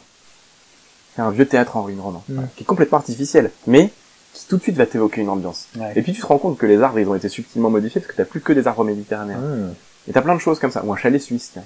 Ouais. C'est, c'est- et euh, et j'essaye de faire la même chose chez moi parce que c'est quelque chose qui me plaît beaucoup. Et donc chaque pièce a une, comme, comme dans toutes les maisons, enfin tous les logis, ce n'est pas une maison, euh, chaque pièce a une vertu, a une, euh, une utilisation courante, une fonction. Et donc du coup, je souhaite que chaque pièce euh, évoque la fonction au moment même où tu mets les pieds dedans. Évoque euh, le, le- l'esprit de, de, de la fonction. Tu vois, ça pour moi c'est beaucoup trop de gymnastique Ouais. mentale. Donc là, vraiment, on est dans mon bureau, Je- et effectivement, C'est vraiment s'engager à un Voilà. truc. euh, Mais c'est très réussi en tout Donc cas. voilà, dans mon bureau, il y a un côté un peu cocon, il y a un côté, euh, il y a un côté, ouais, cabine, vraiment euh, cabine, avec un côté un peu industriel, un côté euh, très rétro, avec des, des meubles un peu en bois élégant, avec un cabinet de curiosité aquatique. Voilà, oui. est, on est toujours sur cette suggestion du Avec un sous-marin. poisson, c'est un poisson lune. Alors tu as, dans celui-là, tu as, euh, enfin, il y a beaucoup de choses, mais dans les Celui poissons, t'en as quatre. C'est un poisson globe. Poisson globe. Et euh, oui, t'as plusieurs, t'as plusieurs poissons dans le T'as un poisson coffre, tu as un piranha, t'as une murène, Ouais. t'as un poisson, euh, un poisson diable en dessous. Ah oui, c'est ça, c'est un poisson Ouais. globe. Oui, c'est pour ça qu'on appelle ça un poisson diable. En français, on appelle ça un poisson guitare, c'est un peu triste, c'est les anglais qui appellent ça Il a un un peu poisson la tête diable. de Voldemort. euh, T'as l'impression qu'il va aspirer ton âme quand tu le regardes. Ouais, euh, je, vais, cool. je vais me décaler. Euh, et du coup, ceux-là, tu les trouves en brocante en... Alors non, alors c'est un mélange en fait. Tu les pêches C'est ça, je les pêche. euh, Juste ici dans la Seine. Il y a des poissons globes dans la Seine, super cool. Non, non, non, non. euh, en fait, euh, ça c'est, euh, c'est donc j'ai j'ai beaucoup d'éléments de cabinet de curiosité chez moi. Et Ouais, c'est un délire, ça, les cabinets de curiosité. Quand j'ai appris Ouais, que c'était un truc euh, en en cours d'histoire. euh. Ouais, j'ai plein, j'ai plein de trucs. Là, c'est une partie de mes animalia, c'est-à-dire ce, ce, qui, ce qui est lié au règne animal. Et euh, Pas les trucs les plus fragiles que t'as pas envie de mettre dans des caisses, quoi. bah, un peu dans ça des caisses, euh, ça n'a pas grand sens de mettre des trucs dans des caisses, tu vois, autant les, autant les montrer comme Oui, ça. oui, mais je suppose que t'as des, des choses en réserve. Ouais, pour ça, j'ai des caisses, ouais, parce que du coup, il y en a une partie qui ira dans le salon et c'est pas terminé. Mm. Mais en fait, c'est un, c'est une combinaison de choses. euh, je crois que les meubles, il doit, alors, ce meuble-là, il vient d'Emmaüs, ça, c'est un pote qui me l'a donné. Euh, les tapis, c'est pareil, ils viennent d'Emmaüs. Euh, le canapé qui est là, c'est, euh, c'est, euh, c'est un maison qu'il avait fabriqué pour mes parents, qui m'ont donné. Ah. Euh, les coussins viennent Ah, de, d'un, Tu vois, c'est, c'est, des combinaisons de trucs, en fait. pour rentrer, quoi. Ah, mais là, t'as assez pour rentrer tout ce que tu veux. Et puis, en fait, au moment où j'ai meublé la pièce, euh, le mur n'existe pas. Ouais, Ah oui, c'est- vrai. Ça me dit quelque chose, j'ai vu des photos. C'est, c'est facile. Euh, ok, ok. Donc c'est des combinaisons de choses que, que, que tu chines, que tu vas chez Mamus, que tu récupères, etc. Des objets que tu vas détourner. Par exemple, t'as, la, t'as une lampe à pétrole derrière toi que j'ai détournée pour en faire une lampe à une lampe électrique. Ouais. Avec une, une ampoule à l'ancienne. safe, hein. Voilà, ouais. etc., etc. C'est, c'est une question de composition. Ouais. Pour revenir sur les musées un petit moment, est-ce que t'as visité le musée de la tapisserie de Bayeux? Alors euh, non, j'ai loupé l'occasion euh, il y a très longtemps et je n'y suis pas allé. Ah là là. Moi j'étais allé euh, par erreur en fait parce que j'étais euh, avec euh, une ex-copine, on était censé faire visiter les plages du... Elle était américaine. Ouais. On était censé visiter les plages du débarquement euh, avec sa mère. Et euh, manque de bol, euh, c'était complètement foireux. Enfin, ça a été une catastrophe mon- monumentale ce, ce- voyage. Et c'était Ouais. très partiellement ma faute. Euh, T'avais très mal organisé. et on en a profité pour aller voir le musée de la tapisserie de Bayeux qu'on n'avait pas du tout prévu de, de visiter. Et ben, c'est vachement cool. Et euh, apparemment, faut, je crois que c'est, c'est, sais qu'ils ont prévu de le faire euh, traverser la Manche. Et pour la première fois, il va être exposé ailleurs et transporté. Oui, ça, va être j'ai, un, j'ai lu ça. ça va être un truc monumental. Mhm. Et si c'est encore possible de le voir, je le conseille vraiment parce que c'est, pff, c'est un peu ce que c'est l'idée. C'est la bataille de Hastings euh, représentée sur euh, sur un truc que tu pourrais faire. Je sais pas si tu, s'il y aurait matière à faire une vidéo là-dessus euh, dans le cadre d'histoire appliquée, mais ça. Ça pourrait, il faut, faut l'angle matériel. ouais. ouais, ouais. Après, c'est c'est c'est toujours c'est beaucoup enfin c'est souvent euh, les œuvres d'art, on les voit beaucoup en images maintenant. On est dans une société de l'image, donc on a l'avantage de pouvoir y avoir accès. Mm. Mais quand on les voit en vrai, c'est très rare. Je connais peu de gens en tout cas qui ont une perception de la taille des des œuvres d'art avant de les voir en vrai. Ouais. Généralement, tu prends La des claques. fameuse Joconde. Allez, tu prends des claques. La Joconde est toute petite. La tapisserie de Bayeux, c'est énorme. Euh, c'est interminable. T'as un couloir qui n'en finit pas en fait et qui est circulaire pour bien te, Ouais, ça, bien que tu puisses pas. dizaines de mètres. Je sais plus combien elle fait, genre 80 un peu comme ça? Ouais, je crois que c'est 90, j'ai un doute, hein, mais euh, Ah c'est quasiment 90. Ah, c'est, c'est... au bout d'un moment, tu t'en lasses limite. ça, genre, bon, bah, c'est bon, on a bien vu, euh, on a bien vu vos quadrilles, là. les peintures euh, flamandes comme ça aussi sont Ouais, impressionnantes. qui sont- qui Quand sont- tu les vois sur ton livre d'histoire euh, à l'école, t'es là, ah ouais, c'est bien. Et puis après, tu vois la taille du truc, c'est c'est minuscule. Ouais. Les, les époux euh, à Arnolfini, À euh, l'inverse, t'en as qui sont énormes, et tu fais là, oh, bon, bon, tu te retrouves face à ça, tu, tu bloques, tu vois. mm, mm, Et c'est, euh, ouais, c'est l'art, ça, c'est la culture. C'est ça qu'on aime. c'est une. ouais, ouais. Euh, voilà, donc ça c'était. On va passer un peu à la partie euh, prod Dis-moi. parce que je voilà, je voulais parler d'un créateur à un autre. euh, les expériences euh, qu'on a pu avoir sur sur comment créer. Qu'est-ce que ça veut dire de créer un, un média ou, un, ou un- une, une œuvre audiovisuelle bon, Pour le coup, plus audio, moi, et toi, plus, plus audiovisuel. Ouais. Euh, et comment s'en tenir? Moi, c'est un, un sujet que j'ai abordé justement au visu du, du grand du grand saut dans le temps que je viens de faire avec euh, avec le podcast euh, d'un an et demi. Est-ce que des fois, euh, est-ce que tu as eu des moments de remise en question sur la typiquement sur l'aspect créatif, te demander si tu si à tenir tel ou tel ou tel engagement de, format, de, vidéo. Alors oui. Ouais, évidemment. Euh, alors après, bon, moi je me suis posé la question déjà d'avance. Euh, je me suis dit, eh, ça faisait partie des tests aussi. Est-ce que je vais réussir à, réussir à tenir ça? Est-ce que je vais réussir à sortir des vidéos régulièrement? Est-ce que je vais réussir à tenir mon format et ça? C'est quand tu commences à avoir un public qui commence à être là, déjà tu as la responsabilité. Donc du coup, tu te poses un peu moins la question parce que tu te dis genre c'est ma responsabilité d'être là. Mais t'as une, euh, t'as une, t'as aussi une, une, un échelonnage en fait, c'est-à-dire de se dire ok, actuellement je suis sur un rythme de vidéo où dans ma tête j'aimerais bien en sortir une par semaine. Ouais. Dans les faits, je suis plus à trois par mois. Voilà. Ouais. Ce qui est plus que très honnête quand euh, quand euh, quand tu fais de la, de la, la vidéo de médiation comme moi. Mhm. Mais je me sens pas coupable si à un moment je peux pas faire ma vidéo sur la fin. Il y a une semaine où je peux pas faire de vidéo. Si tu veux, je vais te donner un exemple. Euh, il y a une semaine où je suis revenu de, je suis revenu d'Alésia euh, le lundi soir et le jeudi soir on repartait à Gergovie. Mhm. Tiens, il y a quatre jours, je veux dire, et, quand tu rentres de reconstitution, t'es crevé. Euh, tu repars, t'as des trucs à préparer. Je me suis pas senti coupable de, enfin, je me serais- de, de, de pas sortir de vidéo à ce moment-là, parce qu'il faut aussi, euh, faut pas s'oublier dans le processus. et C'est hyper important, comme dans tous les processus créatifs. Si tu t'oublies, en fait, tu mets en danger ton processus créatif. Tu mets plus en danger ton processus créatif en t'oubliant qu'en essayant de coller à tout prix à un truc qui est intenable. Ouais. Et c'est ça auquel il faut faire attention. Après, quand t'es produit et tout ça, et que t'es dans un, tu fais un truc, tu, tu, tu, tu peux faire un, un, un planning raisonnable avec euh, une vidéo de tel type par mois, machin et tout. Tu peux faire ça. Tu peux te mettre dans des conditions de tournage où t'en tournes trois en une journée, et ensuite tu passes deux semaines à monter Ouais. et roule, tu vois. C'est un peu ce que je suis en train de faire là. Ça, c'est possible. Mais il faut vraiment faire très attention à ne pas euh, être trop dur avec soi-même. C'est un, un travail de vie euh, pour moi que d'arriver à le faire. Et c'était aussi un test avec la chaîne de me dire, ok, est-ce que je suis capable de le faire? Parce que si je ne suis pas capable de le faire, si je ne suis pas capable de négocier avec moi-même, dans la limite de l'acceptable, tout en restant cohérent par rapport à la chaîne, je ne serai pas capable de, de, de mener ce projet à bien. Ouais. Donc là, ça fait 8 mois, plus maintenant, ça fait 10 mois, et, euh, et ça va. Franchement, ça va. Oui, le, le- ce que tu parlais de la pression des, enfin, du fait que tu as des spectateurs, euh, avec les années, ça n'a pas été le cas pendant. En fait, euh, quand t'as t'as- t'as toujours ton public, notamment les premiers que t'as, ils commentent énormément, il y a beaucoup de discussions et tout ça, donc tu les déjà connais, quelqu'un. euh, enfin, tu les connais le visu. Pas euh, toujours. Pas toujours. Non, Ouais. euh, au-delà des, au-delà des 300 premiers, Je crois que j'ai pas encore euh, énormément de Ouais. euh, parce que moi, au-delà des 300 premiers, euh, Ensuite, je suis pas connaissais YouTube, plus. Ouais. Au-delà des 300 premiers, je connaissais plus les gens avec qui je discutais, et, euh, et pourtant des gens qui étaient très sympas. Et du coup, c'était, il y avait vraiment de très très belles discussions qui, qui sont nées comme ça.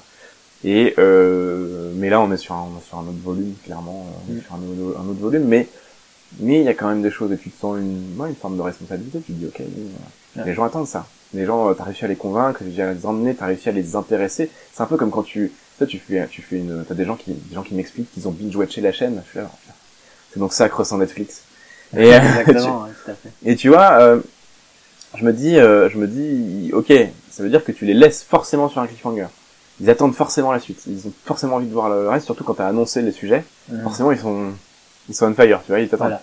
Si t'arrêtes là, la déception, la déception. Ouais, limite, c'est pire. C'est ça, la déception est immense. Et en plus de ça, euh, je fais ça par vocation, la médiation culturelle, l'histoire, c'est vraiment une vocation pour moi. Mhm. À partir du moment où je touche un public, et un public qui commence à devenir euh, notable, bah en fait pour moi, euh, je, je fais mon job, tu vois. Je Ouais, fais mon ouais, job et, et, euh, et je touche les gens. Ok, à partir du moment où je touche, où je touche les gens, où je fais mon job, bah ok, c'est ça que je veux faire en fait. C'est ça, la vocation, elle est là. Bah, ça, ça, ça- c'est rien de mieux pour la motivation. Ah hein, bah vraiment. c'est ouais, c'est ça. Ça veut pas dire pour autant qu'il y a des matins où je vais me, il y a des matins où je vais pas me lever et me m'asseoir à mon bureau et me dire euh, vas-y je m'en fous, euh, je mange de la glace et je regarde une série euh, Bah ouais, et c'est euh, c'est exactement ce que je suis en train de faire aujourd'hui. J'avais plus, j'avais plus de glace mais il pleuvait, j'avais la flemme d'aller en fallait chercher. me demander. Ah non mais j'irai tout à l'heure, t'inquiète J'ai pas. ramené des un, sous la flotte. j'ai un vrai problème de, de, de l'addiction aux glaces. Je note d'ailleurs qu'on est très bien reçu ici parce que tu as mis ma...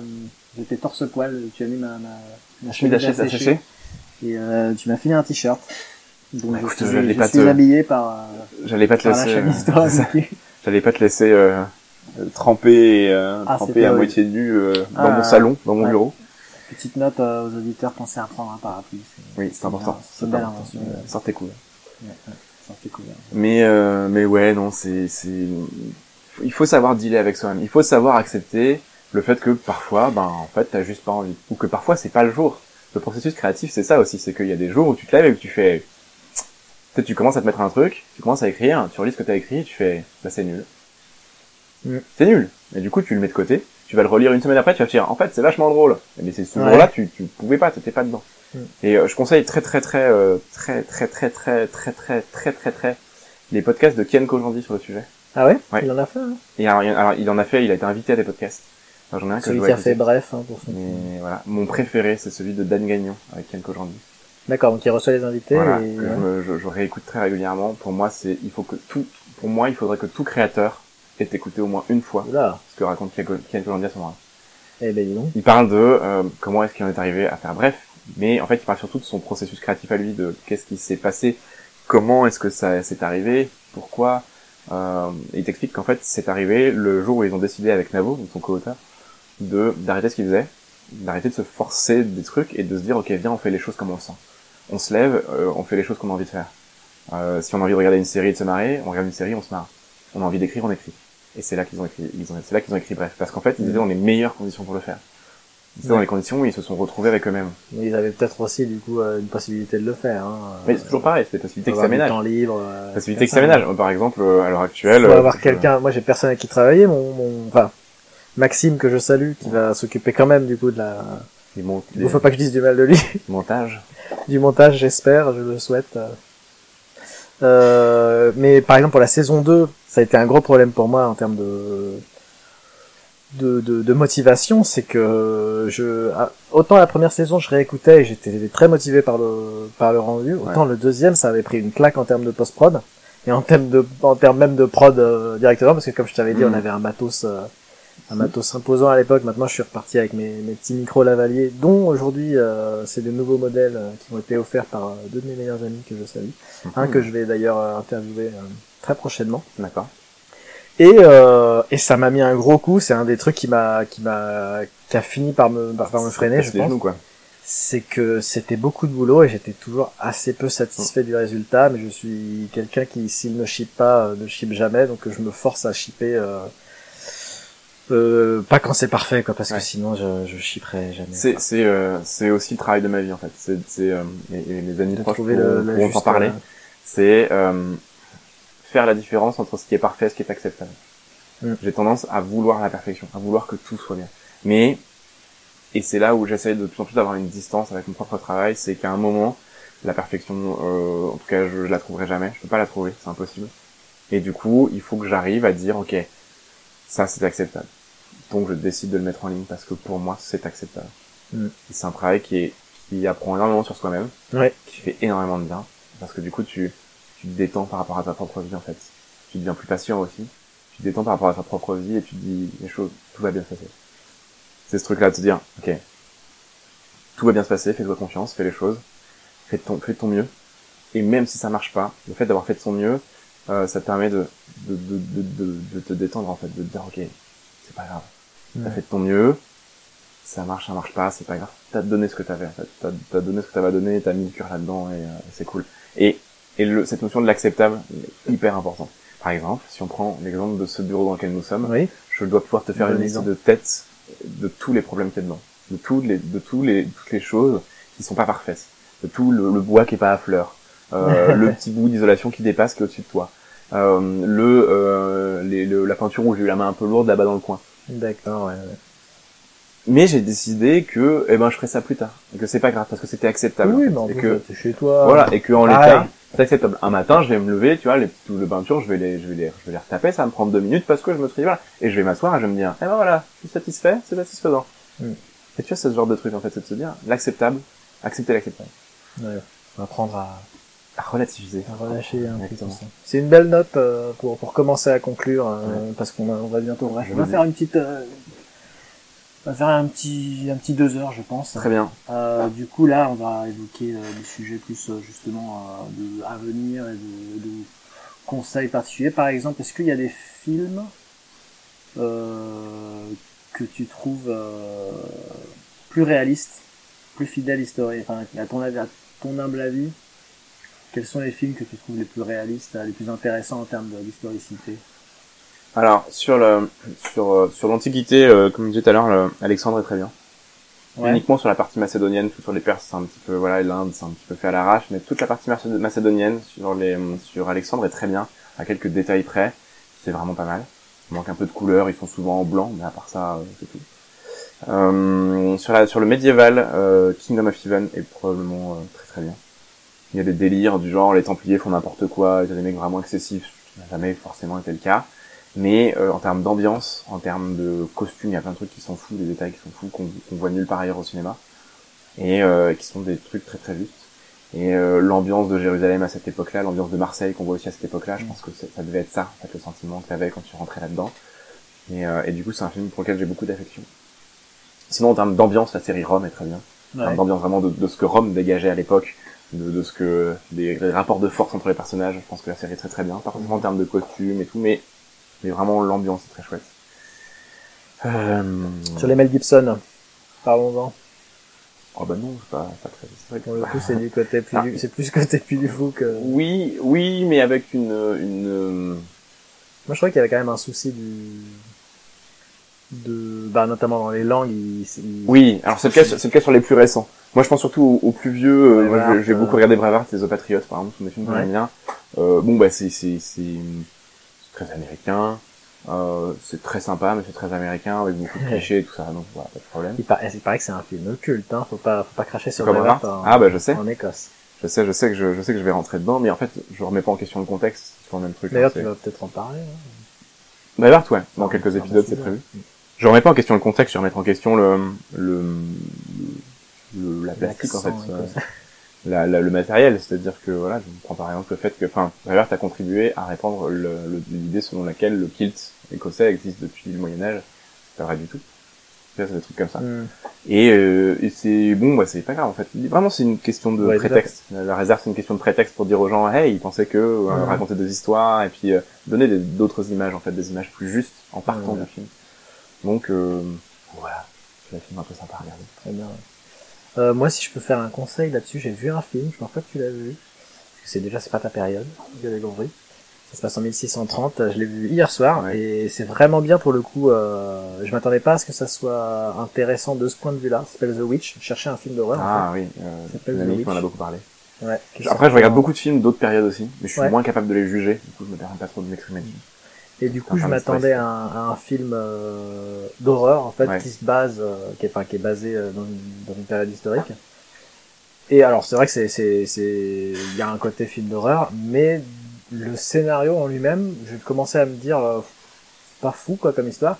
Et en fait, ce qui est beaucoup plus intéressant, c'est notamment, c'est vraiment la- le, ça véhicule vraiment, ça, ça donne une, euh, un- Une lecture, un angle de lecture de qu'est-ce, qu'est-ce que c'était que les sorcières et Ouais. comment c'était perçu à cette époque-là. Et à la fin, il te précise même que, euh, c'est con qu'ils le mettent à la fin, je trouve, mais ils le disent à la fin, que c'est vraiment très inspiré de, des contes euh, de sorcières, une de, pièce de théâtre. basées euh, sur des écritures, sur des représentations. Ah ouais? J'ai une, une bonne amie qui travaille sur ce sujet. Elle est, euh, elle est, euh, c'est une chercheuse assez reconnue en Europe sur, le, sur la question de la sorcière. Mhm. Elle m'en parle souvent, mais du coup, j'ai tendance parfois à mélanger les choses. Et il me semble que le film est inspiré d'une pièce de théâtre. Ouais, Je crois. Hein. Potentiellement, Euh, à, confirmer ouais. vraiment. Je... Et euh, du coup, c'est un très bon matériel pour ceux qui font du, du jeu de rôle, euh, Ouais. des trucs comme ça, parce que vraiment, ça offre, euh, à la fin, j'ai trouvé ça, c'est vrai que ça offre vraiment une bonne lecture, et ça m'a Mm. permis moi-même de mieux comprendre qu'est-ce que ça voulait dire une sorcière à l'époque, et pas, euh, pas comme dans la pop culture euh, actuellement, quoi. Mais les films, souvent, et les séries ont des, ont des, euh, même quand tu te dis, voilà, ça c'est pas historique, peux toujours sortir des choses, souvent, non, pas toujours, mais tu peux souvent sortir des trucs et te dire, genre, ok, ça on peut le prendre pour, un- pour exemple. Voilà, c'est toujours des, je parlais du film 3, et c'est un exemple que j'aime bien. Dans le film 3, t'as un moment, le combat, je sais pas si tu l'as vu ou pas. Ouais. Donc t'as un combat Hector contre Achille sous les murs de Troie. Dis-je, euh, la bouche dans mon verre de Dans rhum. verre de c'est pas grave, t'excuses. Mm. Et, euh, Combat contre Achille Ouais, Achille contre Hector. Qui est le combat légendaire de... de- Brad Pitt contre, euh, euh, voilà. Je sais plus quel est son nom. et Orlando Bloom, mais... euh, Ouais, mais c'est, il fait Paris, il fait Paris. euh. Bref. Et en fait, ce qui est super chouette, c'est que t'as envie de regarder ce combat et de dire genre, ok, en termes d'utilisation de l'équipement, ça ne fonctionne pas du tout.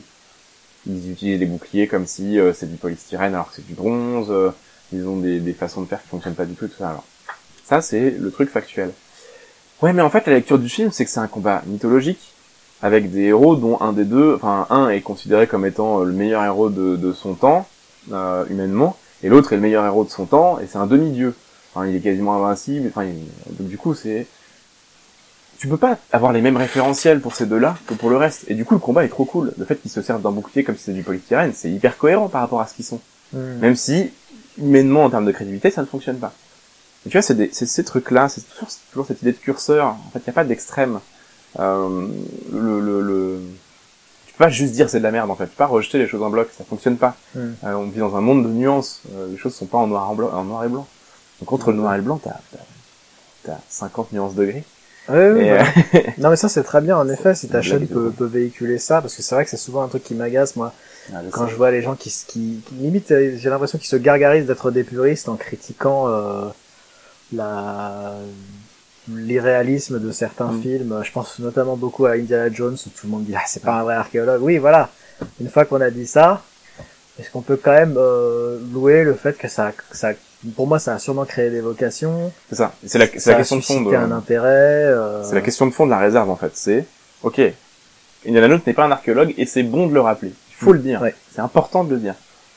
Ouais. Et d'un autre côté, Et combien... Lara Croft encore moins. C'est une... Ouais, mais combien de combien de combien de combien de personnes, combien de femmes, combien d'hommes aujourd'hui sont archéologues parce que c'était leur rêve de gosse en voyant Indiana Jones et avec l'idée de ce que l'archéologie représente. Les clichés de l'archéologie font nos archéologues, tu vois. Il faut être honnête par rapport à ça, c'est important. La nuance, c'est important. Il faut il faut être capable de dire genre ok ça ça marche pas, ça c'est nul, ça marche pas, c'est nul. Mais quel est le positif? Et à chaque vidéo de la réserve, j'essaie de faire ça. Je veux dire ok quel est le positif du film? Qu'est-ce qu'on Ouais. en retire? Qu'est-ce qui est qu'est-ce qui est pertinent? Qu'est-ce qui fonctionne en fait? Et, euh, et, et quel a été quel a pu être le choix en fait? Pourquoi est-ce que Ouais. ils ont choisi de mettre telle armure? Parce que c'est l'armure romaine cliché, et que du coup ça parle à tout le monde et tout ça. Ouais.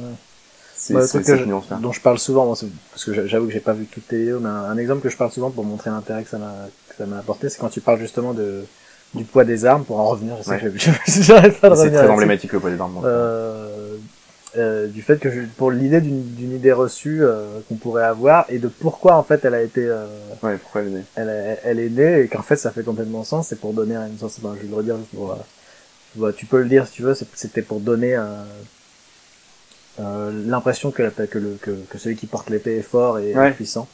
T'as plusieurs, bah, t'as plusieurs trucs, c'est que t'as à la fois, enfin, sur les épées un peu lourdes comme ça, t'as à la fois le, en fait, on, on vit dans un monde qui a un rapport à l'acier qui est très distant.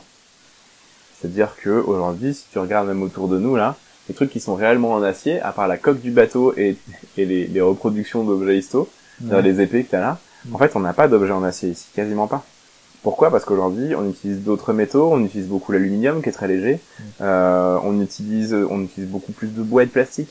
Et du coup, en fait, le, le- notre perception de l'acier est très négative parce que toutes les choses qui sont en acier sont Négative, très grosses et euh, très lourdes. lourd enfin, très Voilà. Quand je dis négatif, c'est euh, voilà, déformé parce que toutes les choses en acier autour de nous sont très grosses et très lourdes.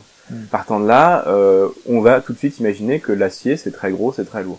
Donc une épée, sans avoir l'idée de ce que ça, du quoi que déjà moi ça me donnerait pas l'idée qu'une épée soit forcément en acier mais- Non mais bon, tu vas dire, même en fer si tu veux, même le fer, hein, c'est même, même chose. Mm. Euh, pour nous, une épée en fer ou en acier, c'est très gros, c'est très lourd, parce que naturellement, euh, l'acier, le fer, c'est quelque chose de lourd dans nos têtes. C'est lourd, c'est solide, Mm. c'est euh, voilà. Tu rajoutes par-dessus ça les films qui exploitent énormément ce genre de trucs pour des raisons très variées. Euh, parfois c'est parce que leur reproduction était mauvaise, parfois c'était pour exagérer les mouvements pour qu'ils soient plus lisibles à l'écran, et parfois c'était ce qu'on disait pour euh, montrer qu'un personnage était plus fort qu'un autre. Et du coup, euh, tu mets tout ça bout à bout, et on est tous persuadés aujourd'hui que les épées sont très lourdes. Mm. C'est un ensemble de facteurs qui font que, qui sont des facteurs, hein, des facteurs d'évolution de technique, d'évolution de la société, de, de, de, de, de, de ce qu'on voit à l'écran, de ce que la Mm. culture populaire nous renvoie. Et c'est pour ça que ce format de la réserve, il est intéressant, à mon sens. C'est qu'est-ce que la culture populaire nous met dans la tête, qu'est-ce Là, qu'elle nous le renvoie? c'était pas la réserve, c'était euh, histoire appliquée, c'était dans... Bah, t'en as peut-être parlé aussi dans Ah, on est parlé dans un hors-série de, de, Game- sur le Sur- hors-série sur- of sur Game of Thrones, a. Voilà. Et donc, les gens ont bien compris que j'ai vu celui-là. ça, ça pose, tu vois, ça, ça pose, Où tu ça prends le pose parallèle de la bouteille d'eau qui est très bon, et Ouais. quand tu mets ensuite juste à côté la vidéo du, du mec qui se bat avec une épée à deux mains, Ouais, pour bien montrer euh, que oui, enfin forcément avec une épée de 5 kilos, il aurait du plus de Ouais, mal à faire ce qu'il fait. C'est, c'est toujours pareil, c'est que les armes correspondent En à leur plus, il est tout sec le mec. le, le- c'est, c'est, enfin, ouais, c'est tout est tout est proportionnel. Tu prends un mec comme la montagne dans Game of Thrones, ouais, tu lui colles une épée de 4 kilos, elle sera beaucoup plus lourde que toutes les autres épées qu'on connaît. Euh, ouais, mais c'est la montagne. À un moment, c'est l'homme le plus fort du monde. euh, bah, il va quand même l'utiliser comme si c'était un cure-dent, si tu veux. on est pas Ouais, c'est ce que je te disais tout à l'heure euh, Donc du coup, c'est c'est une question de une question de référentiel. Ouais. C'est c'est euh, il faut savoir que dans l'histoire, j'aime bien raconter cette anecdote. Il existe un, un rapport poids encombrement euh, poids encombrement utilisation qui Ouais. est systématique. Globalement, euh, un guerrier gaulois, un soldat romain, un hoplite grec, euh, un viking, un tout ce que tu veux. hein, tu fais tout le tour des guerriers bien équipés toute l'humanité, ils ont tous porté à peu près le même poids que euh, le militaire moderne. Parce que c'est un rapport euh, qui est proportionnel, poids, d'or. voilà, poids, euh, encombrement, équipement, Mm. systématique. Et ça, c'est euh, et ça, les gens ont du mal parce que c'est le même problème. C'est-à-dire que pour eux, une armure, ok, c'est du métal, c'est lourd, enfin dans leur tête c'est lourd, donc c'est trop lourd. Ouais, Alors ouais. qu'en réalité, aujourd'hui, un soldat, euh, le pactage complet d'un soldat euh, qui est envoyé en OPEX, ben ça va être exactement le même poids qu'un mec en armure complète. Mm, mm. Oui, je t'avais parlé de cette vidéo qu'ils avaient fait au, justement au, au musée de Cluny, euh, des, des démonstrations de combat Ah oui, euh, en, en armure Ouais. euh, de Bah, plate complète. C'est un, copain qui m'as a dit que c'était des amis à toi, ouais, que ça. Je Putain, c'est pas possible, on peut rien raconter, quoi. C'est un petit milieu. Mais c'est c'est c'est surprenant. C'est impressionnant, ouais, je recommande euh, cette Ouais. vidéo qui euh, j'ai, moi j'ai une épée à une main euh, qui, qui a été recopiée, enfin qui a été qui, limite très très juste par rapport aux épées du XIIe siècle. Euh, la bouteille d'eau, elle fait quasiment un tiers de un tiers de poids supplémentaire que l'épée. D'accord. Ouais, je pourrais le tester. Hein, Ah ouais, si tu veux. Ah, super. On va Ouais. pouvoir, pour faire ça. on va pouvoir euh, tirer un trait euh, sur l'épisode. mais On va aller tester des armes. On est à, ouais, on est à H-30 secondes. Peut-être que cet épisode ne sortira jamais puisque Sylvain sera mort. Ah ouais, peut-être. Par accident. J'espère pas. Euh, ouais, j'ai fini toute ma petite liste de. Je, je regarde une dernière fois. Ta liste de questions de, de, de sujets que j'avais. Ça, je fais vraiment des. des- Mais je vais, je vais me, je vais me remettre un peu avec moi. Donc, si tu me euh, fais parler, je parle, il n'y a pas de problème. Bah ouais, mais c'est j'aime bien. Je, je m'accroche beaucoup à ce genre de, de profil. Je suis, je suis très reconnaissant. Je repasserai te voir. Hein, je suis très bien. Dans... Mais avec plaisir. Ben, merci beaucoup. Euh, du coup, euh, ben, on va mettre un petit clap de fin. Je sais pas trop comment terminer. Euh, si t'as, ah oui, mais on va peut-être parler de ce qui vient dans ta chaîne. euh, Enfin, ce qui vient dans la as chaîne, euh, Sachant que, ouais, prends plutôt du long terme parce que je sais pas combien de temps ça va me prendre à post-prod. Ok. Bon, pff, pas forcément. Euh, bah, le Même ce qui sera sorti en même temps que ça. Ouais. Ça devrait sortir la semaine prochaine. Ah bah ça va sur du long, du, du moyen terme Oui, en fait. Du, du- Je, ouais, voire du je court dis ça pour mettre l'impression à Maxime qui m'écoute. Mais euh, non, euh, le truc de la chaîne, c'est que effectivement le l'évolution récente assez c'est important. Fait qu'il y a des choses qui se modifient, j'ai des partenariats qui vont faire, des partenariats qui arrivent. Ouais. Normalement, j'ai mon Ah. premier partenariat qui sort il y a qui sort dans une semaine et demie ou 15 jours. C'est assez amusant parce qu'en fait, au moment où on a on a discuté de ce partenariat, c'est c'est un vidéaste qui fait des choses sur l'histoire de la Bretagne qui est venu me chercher pour parler d'Astérix. Ah, Je- je crois que je n'avais pas. Astérix. Pas, pas. Partenariat par Astérix. J'allais, j'étais en train de le taper. C'est pas Parc Astérix, c'est juste la BD Astérix. Je suis désolé de te dire. ça. Ouais. Mais euh, ouais, en fait, il est venu me chercher, je crois que j'avais même pas mis l'abonné. le temps qu'on discute et qu'on se mette d'accord sur le texte et ce qu'on allait faire, euh, j'étais passé à 2000. Et je lui dis, hey, euh, je tourne les images la semaine prochaine et je t'envoie ça. la semaine, la semaine, euh, la, semaine prochaine en question, je lui dis, euh, ça va prendre un peu plus de temps. Il m'a dit, ah bah ouais, j'ai vu, je sais pas ce qui se passe, mais c'est fou.